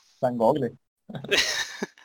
Y me empezaron a salir muchas películas eh, repetidas, ¿no? Entre ellas, por ejemplo, me di cuenta que estaba una que se llama Elí, una que se llamaba Museo, una que se llamaba eh, Tiempo Compartido, otras que se llamaban, este, híjole, no, bueno, un chorro de películas que estaban calificadas como dentro de las mejores películas de la última década. Y yo dije, bueno, vamos a revisar un poquito de, de qué tratan. Entonces, algunas de ellas, eh, pues las empecé a revisar, el, plot, ¿no? Básicamente, el, guion de lo que trataban. Entonces yo dije, bueno, a ver, vamos a ver el, el, big picture, ¿no? Como le llaman, o vamos a verlo un poquito más en general. Y me di cuenta de una cosa que, que yo dije, "Mm, chale. Y es que la mayoría de las, de las películas que están como que de las mejores de la última década, o tratan de prostitución, o de documentales de prostitución, o tratan de este migración, o tratan del narco. Entonces, eh, pues yo dije, "Mm, no es como que, no estoy, no estoy diciendo que está mal que hagan películas al respecto, ni que traten de reflejar la vida o lo cotidiano o con lo que nos enfrentamos en, pues, en la, en la vida diaria. No está mal. Pero para mí en lo personal, en mi opinión, una película debe de eh, ofrecerte una historia. Y la mayoría parecían como documentales, la verdad. Eh, tampoco estoy diciendo que están mal los documentales, porque también obviamente me, dentro de las películas que más disfruto a veces son los documentales o, o las películas biográficas. Entonces, entre toda la bola de películas esas que salían, que obviamente súper aclamadas en algunos festivales y con un chorro de premios, yo dije, bueno, voy a escoger un par de ellas. Y no les miento. La primera que puse porque me pareció interesante fue la de Museo, donde sale Gael García Bernal. Y no la terminé de ver, porque ya no me gustó. Es, es, es, es esa, es ese cine mexicano de la nueva ola que empezó con como agua para chocolate y que año con año se ha vuelto cada vez más aburrido. Porque eh, fíjense que la historia hubiera estado bien chila. La historia narra el mayor robo considerado en México de, am, digamos, pues es que de cuenta se robaron eh, piezas de museo, del Museo Nacional de Antropología e Historia, en diciembre de 1985. Se robaron, el gobierno dice 140 piezas, eh, las ot- ot- otras investigaciones narran que fueron 110, 120 piezas. Y está muy interesante el, el plot, la historia, pero la película no. O sea, y es medio triste porque hubieran podido sacar una historia muy buena, porque está muy interesante. Y bueno, para no hacerles el cuento largo, vi como otras cuatro o cinco películas y no les miento, hace ratito estaba yo viendo eh, a ver qué más alcanzaba yo a, a ver antes de, de entrar aquí a grabar el podcast y vi una película en Netflix que se llama Sonora. Oh, está bien chida. Esa película, o sea, la empecé a ver y realmente me atrapó porque está muy curada la historia y sobre todo porque es- está em, o sea, en el personal se me fue muy rápido el tiempo. No es una historia que narre ni de narcos, ni de este, ¿cómo se llama? Ni de prostitución, ni de nada de eso, de lo que están este, las otras películas. Y me entretuvo, me entretuvo bastante a diferencia de, de las otras tres o cuatro películas que vi. Y pues para mí esa sería como la recomendación que yo les, que yo les daría. Les digo, está en Netflix. Sinopsis, sinopsis. ¿De qué trata? Dilos. Yo ya sé qué trata, pero dilo, dilo, porque está muy Ok. bueno. Fíjense, la, la película narra un viaje que van a hacer unas personas eh, desde Sonora, no me acuerdo exactamente qué parte de Sonora, hasta Mexicali. Y est- esta historia se eh, ubica en la época de 1900, ¿qué era? ¿30? ¿20? Eh, Era en el gobierno de calles, no me recuerdo qué año, pero era el gobierno de calles. en el gobierno de calles. Y entonces eh, las personas estas pues obviamente no tienen nada que ver una con otra, sino que se encuentran con un señor que se encargaba de dar como recorridos, o sea, mm, trasladaba personas como si fuera un, un- autobús, ¿no? Pero pues lo hacía en un carro. Eh, me pareció muy, muy, muy chilo los carros que salían ahí, hablando de, eh, muy, muy, o sea, la ambientación, todo se me, me pareció muy interesante. Entonces las, las personas estas viajan en el automóvil y se supone que tienen que ir sorteando pues todo el camino desde Sonora hasta Mexicali en esa época que estamos hablando que no hay pavimento, hay puras dunas. ¿Mandé? No hay carretera, en ese entonces no había carretera. Sí, no, no, No, había no había. carretera. De hecho, ahí lo mencionan en la película, ellos usaban el, el antiguo camino de los misioneros. Entonces, a Sí, pues través de ese camino, ajá, a través de ese camino ellos se mueven en el automóvil y, y empiezan a pasar muchas cosas que no quiero spoilerearles para que eh, le den una revisada, porque sí, Ah, sí vale la pena. Algo que nos ha pasado a todos cuando andamos aquí en el desierto mexicali. Cosas de ese tipo. Yo vi esa película, pero algo que tengo que decir es de que hay mucho trasfondo de por qué la gente tiene que ir a Mexicali, pero solo diré de que para en ese entonces, si alguien quiere ir a Mexicali es porque no tenía de otra. Porque Ajá, Ajá, porque nadie quería ir a Mexicali en ese entonces. Sí, eh, en la película lo dicen también, ¿no? Que- Eh, ¿por qué- todavía. No entiendo por qué quieres ir a Mexicali. Vale, punto no sé si todos los que nos escuchan sepan, pero pues la mayoría de los que estamos aquí somos de... Sí, somos de aquí, de, de, de Mexicali. Bueno, yo no Ujú. soy, pero yo vivo aquí en... Ajá, o, o, o han venido, han estudiado, viven aquí. Este, todos tenemos algo que hemos tomado del agua de Mexicali. Esa película me la recomendó un amigo cuando me dijo, ah, es que es de unos chicos que a Mexicali. Y yo, ¿por qué? No, pues mira, es que en ese entonces las cosas estaban tan feas en México en ese entonces. La única salida que tenían era Mexicali. Así es. Yo, Y con, este, con eso me convenció de verla. sí, sí, de hecho, creo que por eso la vi yo también. Dije, ah, Mexicali, meh, a ver qué. Vamos a ver qué pasa. Pero sí, chicos, este... Y, y, y, pues básicamente eso es lo que, la, la que les iba a recomendar. Les, les tengo por ahí otra que también les quería mencionar, pero esa se las menciono al, pri- al- al final de esta sección. Em, ¿Y tú, Ricardo, qué, qué encontraste? Ok, mira, yo en el transcurso del año pasado y pues el, este año, pues sí, me puse a indagar un poquito más sobre el cine mexicano. Este, me topé con dos muy buenas películas. Una, eh, eh, principalmente, que fue la última que vi, de hecho se estrenó el año pasado, más o menos a finales, se llama Esto no es Berlín. Este es una película, pues básicamente es la, la clásica película de, de- de- de chicos de secundaria, este, que se están descubriendo, ¿no? Pero lo innovador de esta película es que se está, empieza a, eh, se relata en la época de 1986. ¿Le suena algo? Que había un evento bien grande aquí en México, en Ciudad de México en ese entonces, que era el, el- el Mundial de Fútbol el México México 86. 86. Así Sí. es. Este, así que se pueden imaginar qué tipo de música se escuchaba, qué tipo de, de ambiente era el que se vivía, ¿no? Pues todo el mundo bien festivo, bien patriótico. Exactamente, pues. Y pues, y te pues te pone, te platica la historia de, de dos chicos, dos, dos morros acá, Carlos y el otro el campeón, no me acuerdo cómo se llamaba.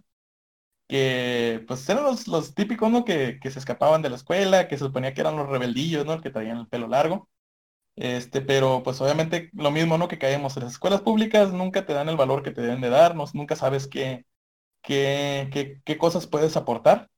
Y de, de hecho creo que este chico Carlos, él es muy bueno para la ingeniería. Su papá es ingeniero, pero pues tenía ya hace rato que se había muerto. Este, y él era muy bueno para la ingeniería y todo ese rollo. Pero pues no, le decían, no, tú deja de hacer tus monitos y tus robots y todo eso, pero el rato se andaba pasando. Y pues resulta y resalta que él tiene una hermana este, que toca en una banda así como de tipo punk, post-punk, conceptualoso, este, así medio raro, ¿no? Muy, muy raro, ¿no? Este, y esta chica lo empezó a meter en los rollos de, la- de las tocadas underground.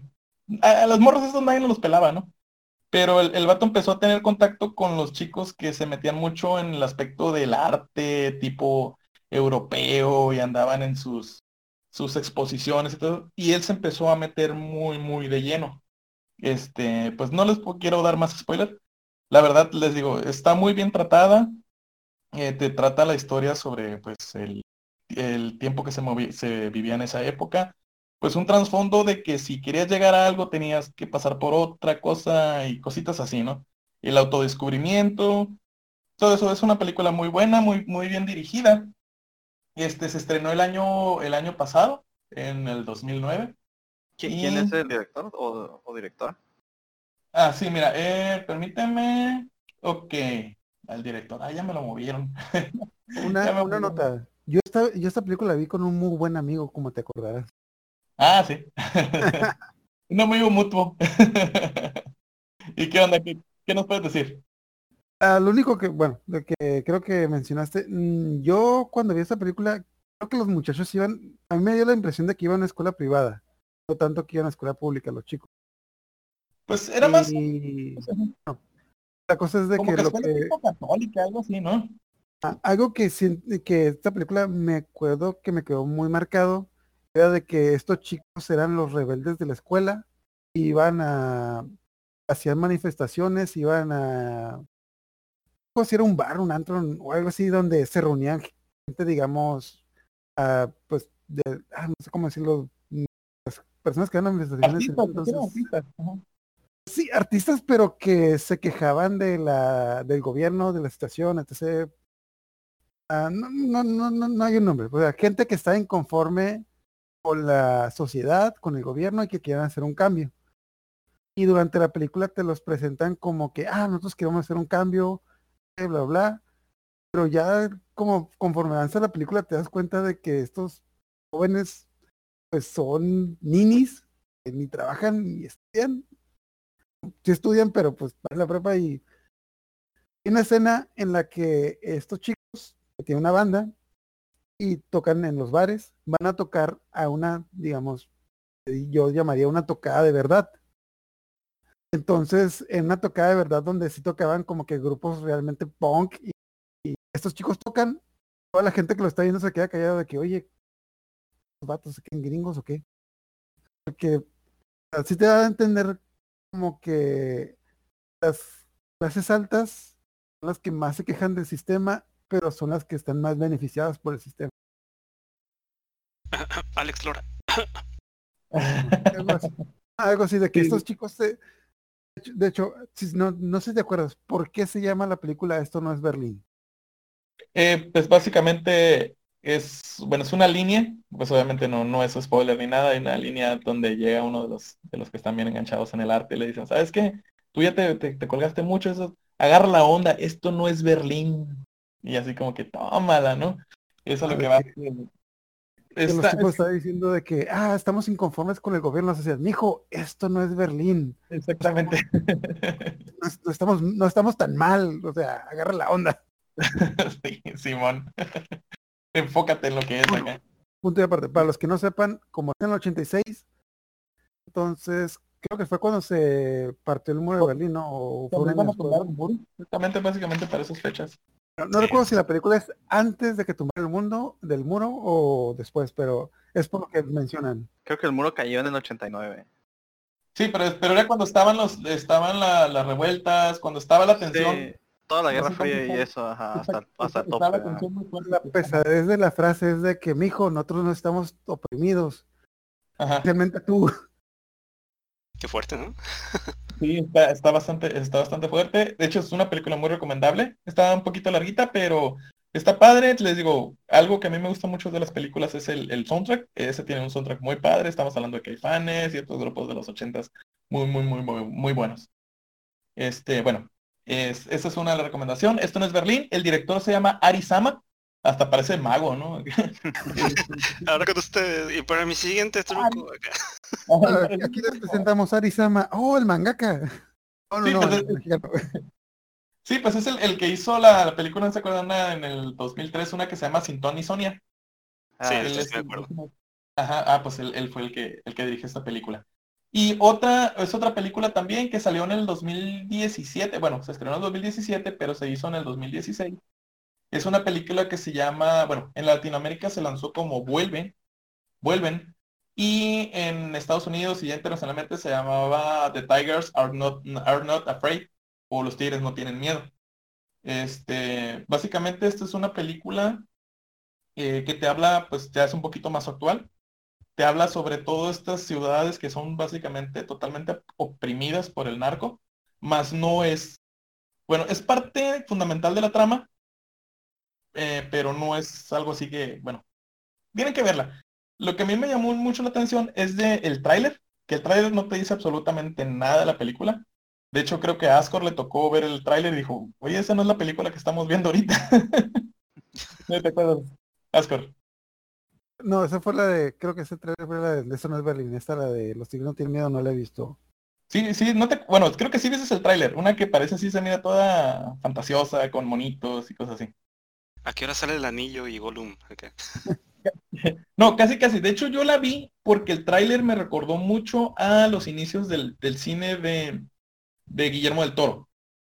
Eh, me, me recordó mucho al Laberinto del Fauno, que es una historia que está en, en, en la línea, sí, en la línea gris entre la fantasía y la realidad. Sí, este, la historia, pues básicamente tampoco es un spoiler muy grande, puesto que empieza desde, desde el principio. Es una niña que, que se va a la escuela Y mientras está en la escuela, pum, empieza un tiroteo, ¿no? Pues ahí está. Mientras está en la, la o sea, para tranquilizarla, su maestra le dice, ¿sabes qué? Invéntate una historia, ahorita, invéntatela, cuéntamela. Y mientras está el tiroteo, la niña le está contando una historia. Perdón. Este, y ya cuando sale, pues sí, hubo un tiroteo, pero llega a su casa buscando a su mamá y pues no la encuentra. Y pues básicamente ese es el, el, el, argumento o ese es el pie que da la película, pues es sobre un grupo de los, es sobre un grupo de niños que fueron eh, víctimas eh, o quedaron huérfanos a causa de, del mismo narco, de, la, de, las, de los asuntos del narco, y esta niña se integra a ellos. Eh, y pues básicamente, te digo, esta, esta, es una película de terror, terror suspenso, y está muy, muy bien editada. La directora se llama Isa López, y te digo, la, la sacaron en el 2016 para festivales, pero creo que como no tuvo mucha difusión todo eso, pues ya la, la relanzaron en 2017. Este, les digo, si pueden ver el tráiler está... El tráiler no dice mucho, está muy buena, tiene muy buenos efectos especiales. Los niños no son, no son los grandes actores, pero, pues, pero hicieron lo, lo, lo, que, lo, que humanamente posible se puede hacer. Este, mi esposa la estaba viendo y terminó llorando de que ha hecho un mar de lágrimas viendo la película. Sí le llevó mucho, pues que dice, es que la verdad, eh, parece una historia ficticia, dice, pero es algo que en realidad pasa, son cosas que pasan, dice. Así es, así de cruda es la realidad. A veces es tan cruda que no la puedes creer y piensas que es fantasía. Y eso es lo que te pone, te digo, estamos hablando que es, tiene, para ser del 2017, de 2016-2017, tiene muy buenos efectos especiales, manejan un 3D con animación muy, muy, muy bueno. Buenísima película, muy recomendada. No sé si, si alguien ya le haya tocado verla o... Creo que ahorita mencionaste que yo ahorita yo no ya lo estoy, lo estoy viendo ahorita en lo que dice tu reseña y no lo había visto antes, a lo mejor fue otro, otro amigo, pero tiene muy buenos efectos especiales están muy buenos, ¿eh? Yo estoy, yo la estoy, estoy viendo el tele ahorita y digo de que esto lo hicieron en México. Sí, está totalmente en México. Ajá, está totalmente. Ah, o sea, oye, oye, cuando, sí cuando mencionaste sí. ya yo, yo, yo lo que recuerdo de Silla de México es de, ah, Serafín. Mm, Oye, sí, si podemos hacer una película de huevos y un pollo, o a fuerza que se puede hacer eso. Sí, obvio, obvio que sí. Y sí, la verdad la película está muy buena, te digo, sí, sí, a veces te sientes así como que, ay, como que te empiezan a morder por dentro. Este, pero sí, está muy cruda. Y le- sobre todo, les digo, eso que me recordó mucho al, al, al cine de, a los inicios de Guillermo del Toro. Estamos hablando del Espinazo del Diablo, estamos hablando de, de este, de Laberinto del buena, Fauno. Ajá, Muy buena. exactamente. Sí, y te digo, está en esa línea gris, te marca esa pequeña línea gris entre la fantasía y la realidad. O, o la fantasía como un método de escape ah, de la realidad. Está muy, muy padre, muy, muy recomendable. Si pueden verla, no sé si, si ya la han visto, pues qué padre, qué chilo, porque pues es una película que eh, cuando empecé ya a ver todo lo que hay detrás, ahí tiene premios en Cannes, tiene premios en, diversos festivales, llegó tumbando todo, pero pues aquí en México pues, caemos en lo de siempre, ¿no? México no hay distribución para cine mexicano. Sabes que, uh, paréntesis así, cosita aparte rápido, una de las cosas que vi o de uno de los artículos que encontré ahí cuando estaba revisando lo del cine mexicano decía que, por ejemplo, um, Cinépolis tiene un gran problema cuando compra las películas que van a distribuir porque le pide, por ejemplo, Hollywood que compre paquetes de a 15, fo- de 15 películas para poder tener los estrenos. Entonces eso es lo que deja muchas veces fuera del, eh, Al del cine cartelero, mexicano. al cine mexicano. Nada más Sí, era así. Sí. Sí, sí, sí. Y pues bueno, esa es parte de lo, de lo que yo les traigo para como una recomendación de cine mexicano y pues doy paso a, a compañero Aaron. Vamos a ver qué, él nos, qué es lo que nos trae. Pues yo les traigo eh, una película del 2011, Días de Gracia. Eh, eh, es, la que yo considero la mejor película mexicana que existe, o al, me- al menos hasta ese momento. No estoy diciendo que lo sea, solo estoy diciendo que esa es mi opinión. Es una película muy cruda, no es, no es una película de evasión, eh, es, es de, así como estaban diciendo ahorita, es una película que retrata la realidad mexicana que, que vivimos muchos de nosotros, este, algunos más, otros menos. Es una película muy violenta. No les puedo dar muchos detalles de la trama porque así como estábamos hablando, es una película que no te cuenta la historia de una manera lineal. Entonces si les doy, si les doy detalles, pues ahí son como tipo spoilers, ¿no? Pero, pero pr- precisamente ese detalle es lo que la hace tan atractiva. Es, es una película que a mí me parece genial. Tiene, tiene uno de los mejores planos, secuencias, bueno, tiene varios planos, secuencias y, y- todos los que aparecen en la película son geniales, eh, pero tiene uno de los más impresionantes que he visto. Eh, para los que no sepan, un plano secuencia es, es una toma eh, corrida, de, de- o sea, una escena donde la, la cámara no, no corta nunca. Usualmente las escenas se, se construyen de, de diferentes tomas, ¿no? Y ahí están los, los cortes, ¿no? El, el chiste, el chiste de, de los planos secuencias, pues es precisamente que, que no cortan, ¿no? Entonces no tienes, no tienes, digamos, la ventaja de, de la edición. Y, y en este plano secuencia eh, lo- es una persecución en la calle, policías contra ladrones. eh, y, y vamos siguiendo al, al personaje principal. El personaje principal, eso sí se les puedo decir, se llama Lupe Esparza. eh, Como el de le- Dante. a- apodado el Bronco. y es un policía, es un policía que de repente se ve envuelto ahí en, unos eh, problemas de, se- de secuestros, pero creo que es, es como lo, más que pueden saber de la trama sin, sin revelar más. Entonces estamos en esta persecución y lo, y lo vamos, vamos siguiendo a él. En una vuelta a la esquina eh, lo, perdemos, lo perdemos de la toma y la cámara en lugar de, de irse detrás de él, se sube por un camión y luego sube por una ventana y, y vemos a la familia de, de que vive en esa casa que no tiene nada que ver con lo que está pasando en la calle, pero que están todos cagados porque están, hay balazos afuera de su casa.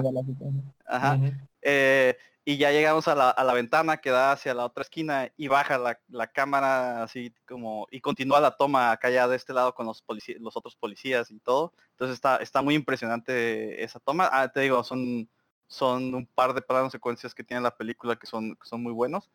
Y, y- y, bueno, ajá, la, la historia, sin tratar de revelar mucho, eh, también es, es, este, es muy, muy buena la manera en que está escrita y la manera en que se resuelve todo, todo al final. Sin embargo, sí tiene ahí algunas, al- tiene unos diálogos ahí medio, medio, donde, medio chafas, que yo le atribuyo más al, al guion y no tanto al trabajo actoral, que el trabajo Ah, actoral está, es. está, está muy, muy bien.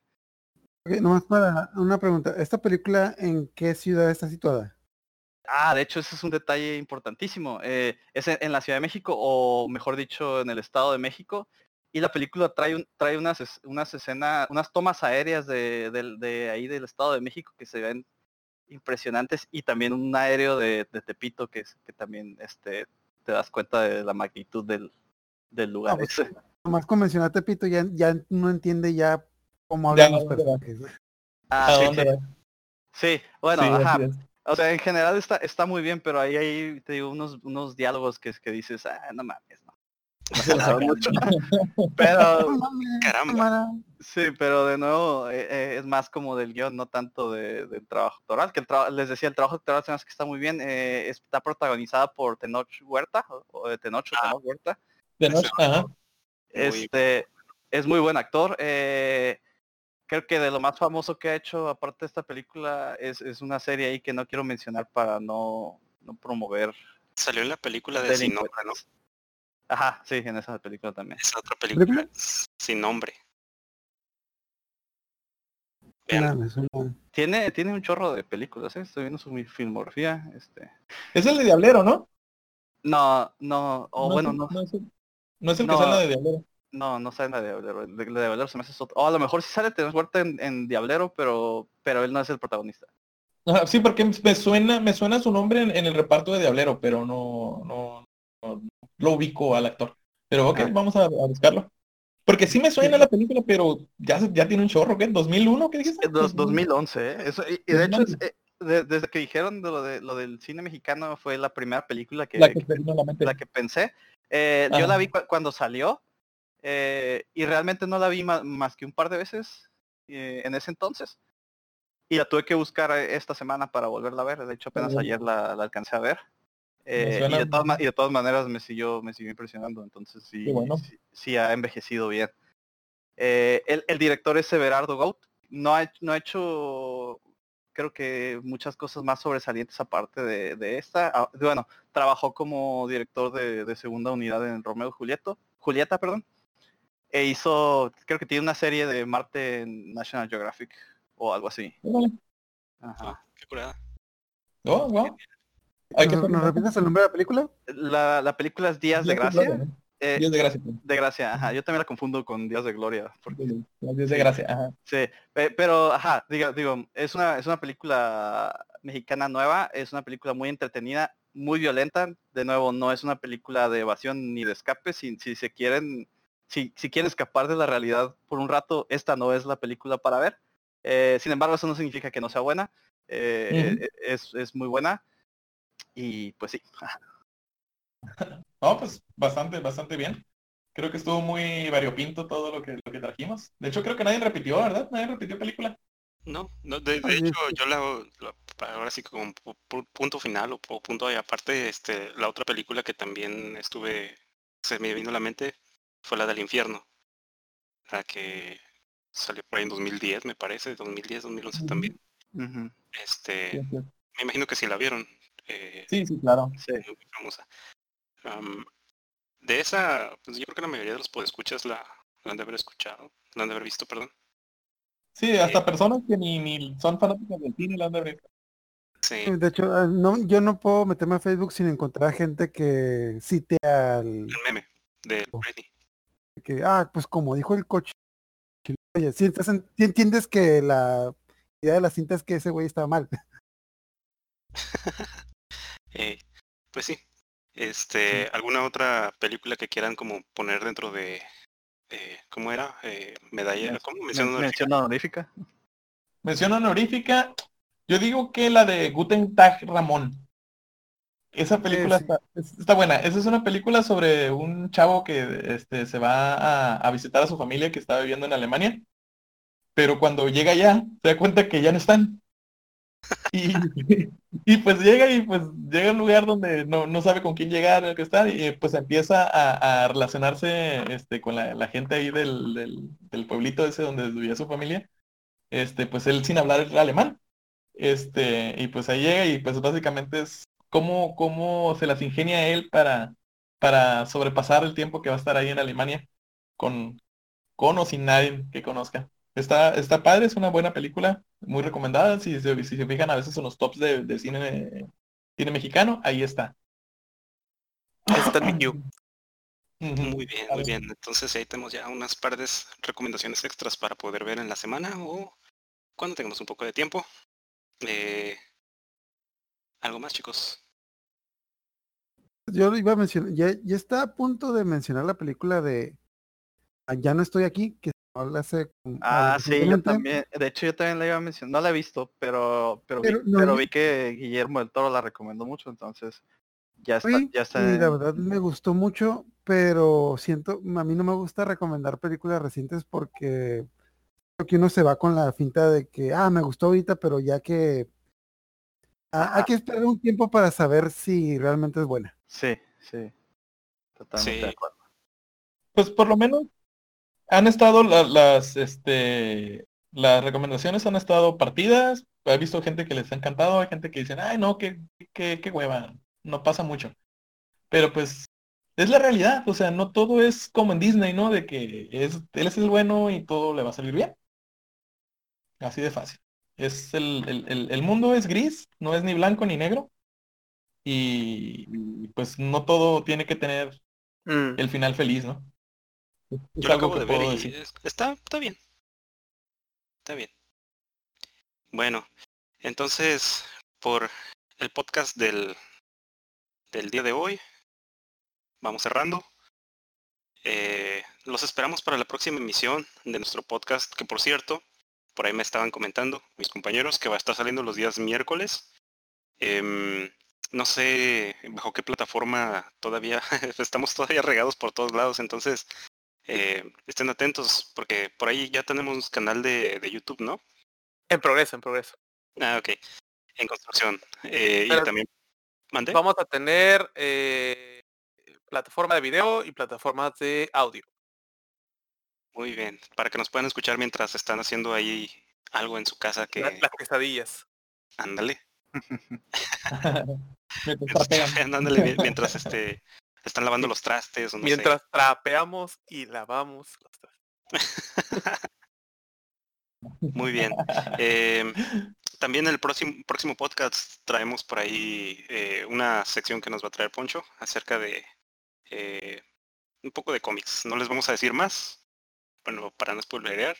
Y por ahí también vamos a hablar un poquito acerca de la historia de Epic Games. Para aquellos que se quedaron como que con un poquito de ganas de escuchar más de videojuegos, acerca de videojuegos y de tecnología en este episodio de nuestro podcast. Para el próximo podcast vamos a hablar un poquito acerca de eso. Eh, ¿Algo más chicos que tengan para la próxima emisión? Habían dicho de películas de culto, ¿no? Ándale, sería una muy buena, sería muy buena. Traemos una película de culto cada quien. Esa es la tarea. Muy bien. pero, pero, no vayan a traer de, de culto satánico. Oh, oh, diablos. Pues, ah, yo les quería mencionar que el próximo podcast ya voy a estrenar una sección que le voy a llamar Las Ocultas. No sé si luego le el nombre, pero básicamente voy a... mm, Yo, si escucharon la semana pasada el podcast, eh, fue como que media hora de decir que Control Z estaba mal. Y hasta cierto punto me sentí mal porque mucha gente me preguntó de que, oye, pero es que es una serie mexicana y todas las series mexicanas son así, entonces voy a tener una sex- ¿Y qué hay? Y me, una pregunta que me hicieron fue esta. Oye, pero es que la serie mex- es la mejor serie mexicana que ha salido. Y yo, ¿qué series mexicanas buenas? ¿Como cuáles?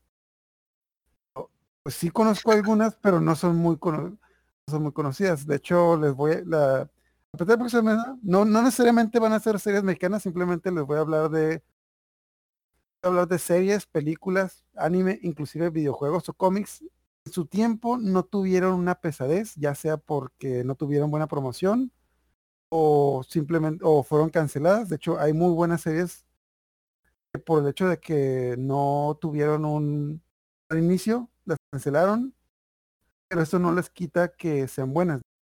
Ok, antes de cerrar, chicos, ya me acordé del actor este que salió en la película, eh, Tom Savini. Tom Savini, director, este, maquillista, director de efectos especiales y pues ahí empezó. Sale ahí la de, de del crepúsculo de amanecer, ya me acordé. bueno, chicos, pues este, por mi parte, por toda mi participación es todo, chicos. Pues yo digo que nos vemos la, el próximo miércoles. Nos escuchamos, perdón, nos escuchamos el próximo miércoles y pues espéranos, Oh, la traemos T, más. se me olvidó la T. A ver, ¿quién, quién quiere mencionar la T? Así déjalo, así déjalo, como la T. Luego les estaremos diciendo a nuestros podescuchas qué onda con eso de la T. Pero que les quede ahí como duda. Pongan mucha atención a la T. A la T. Busquen la T. bueno. Hasta el próximo miércoles.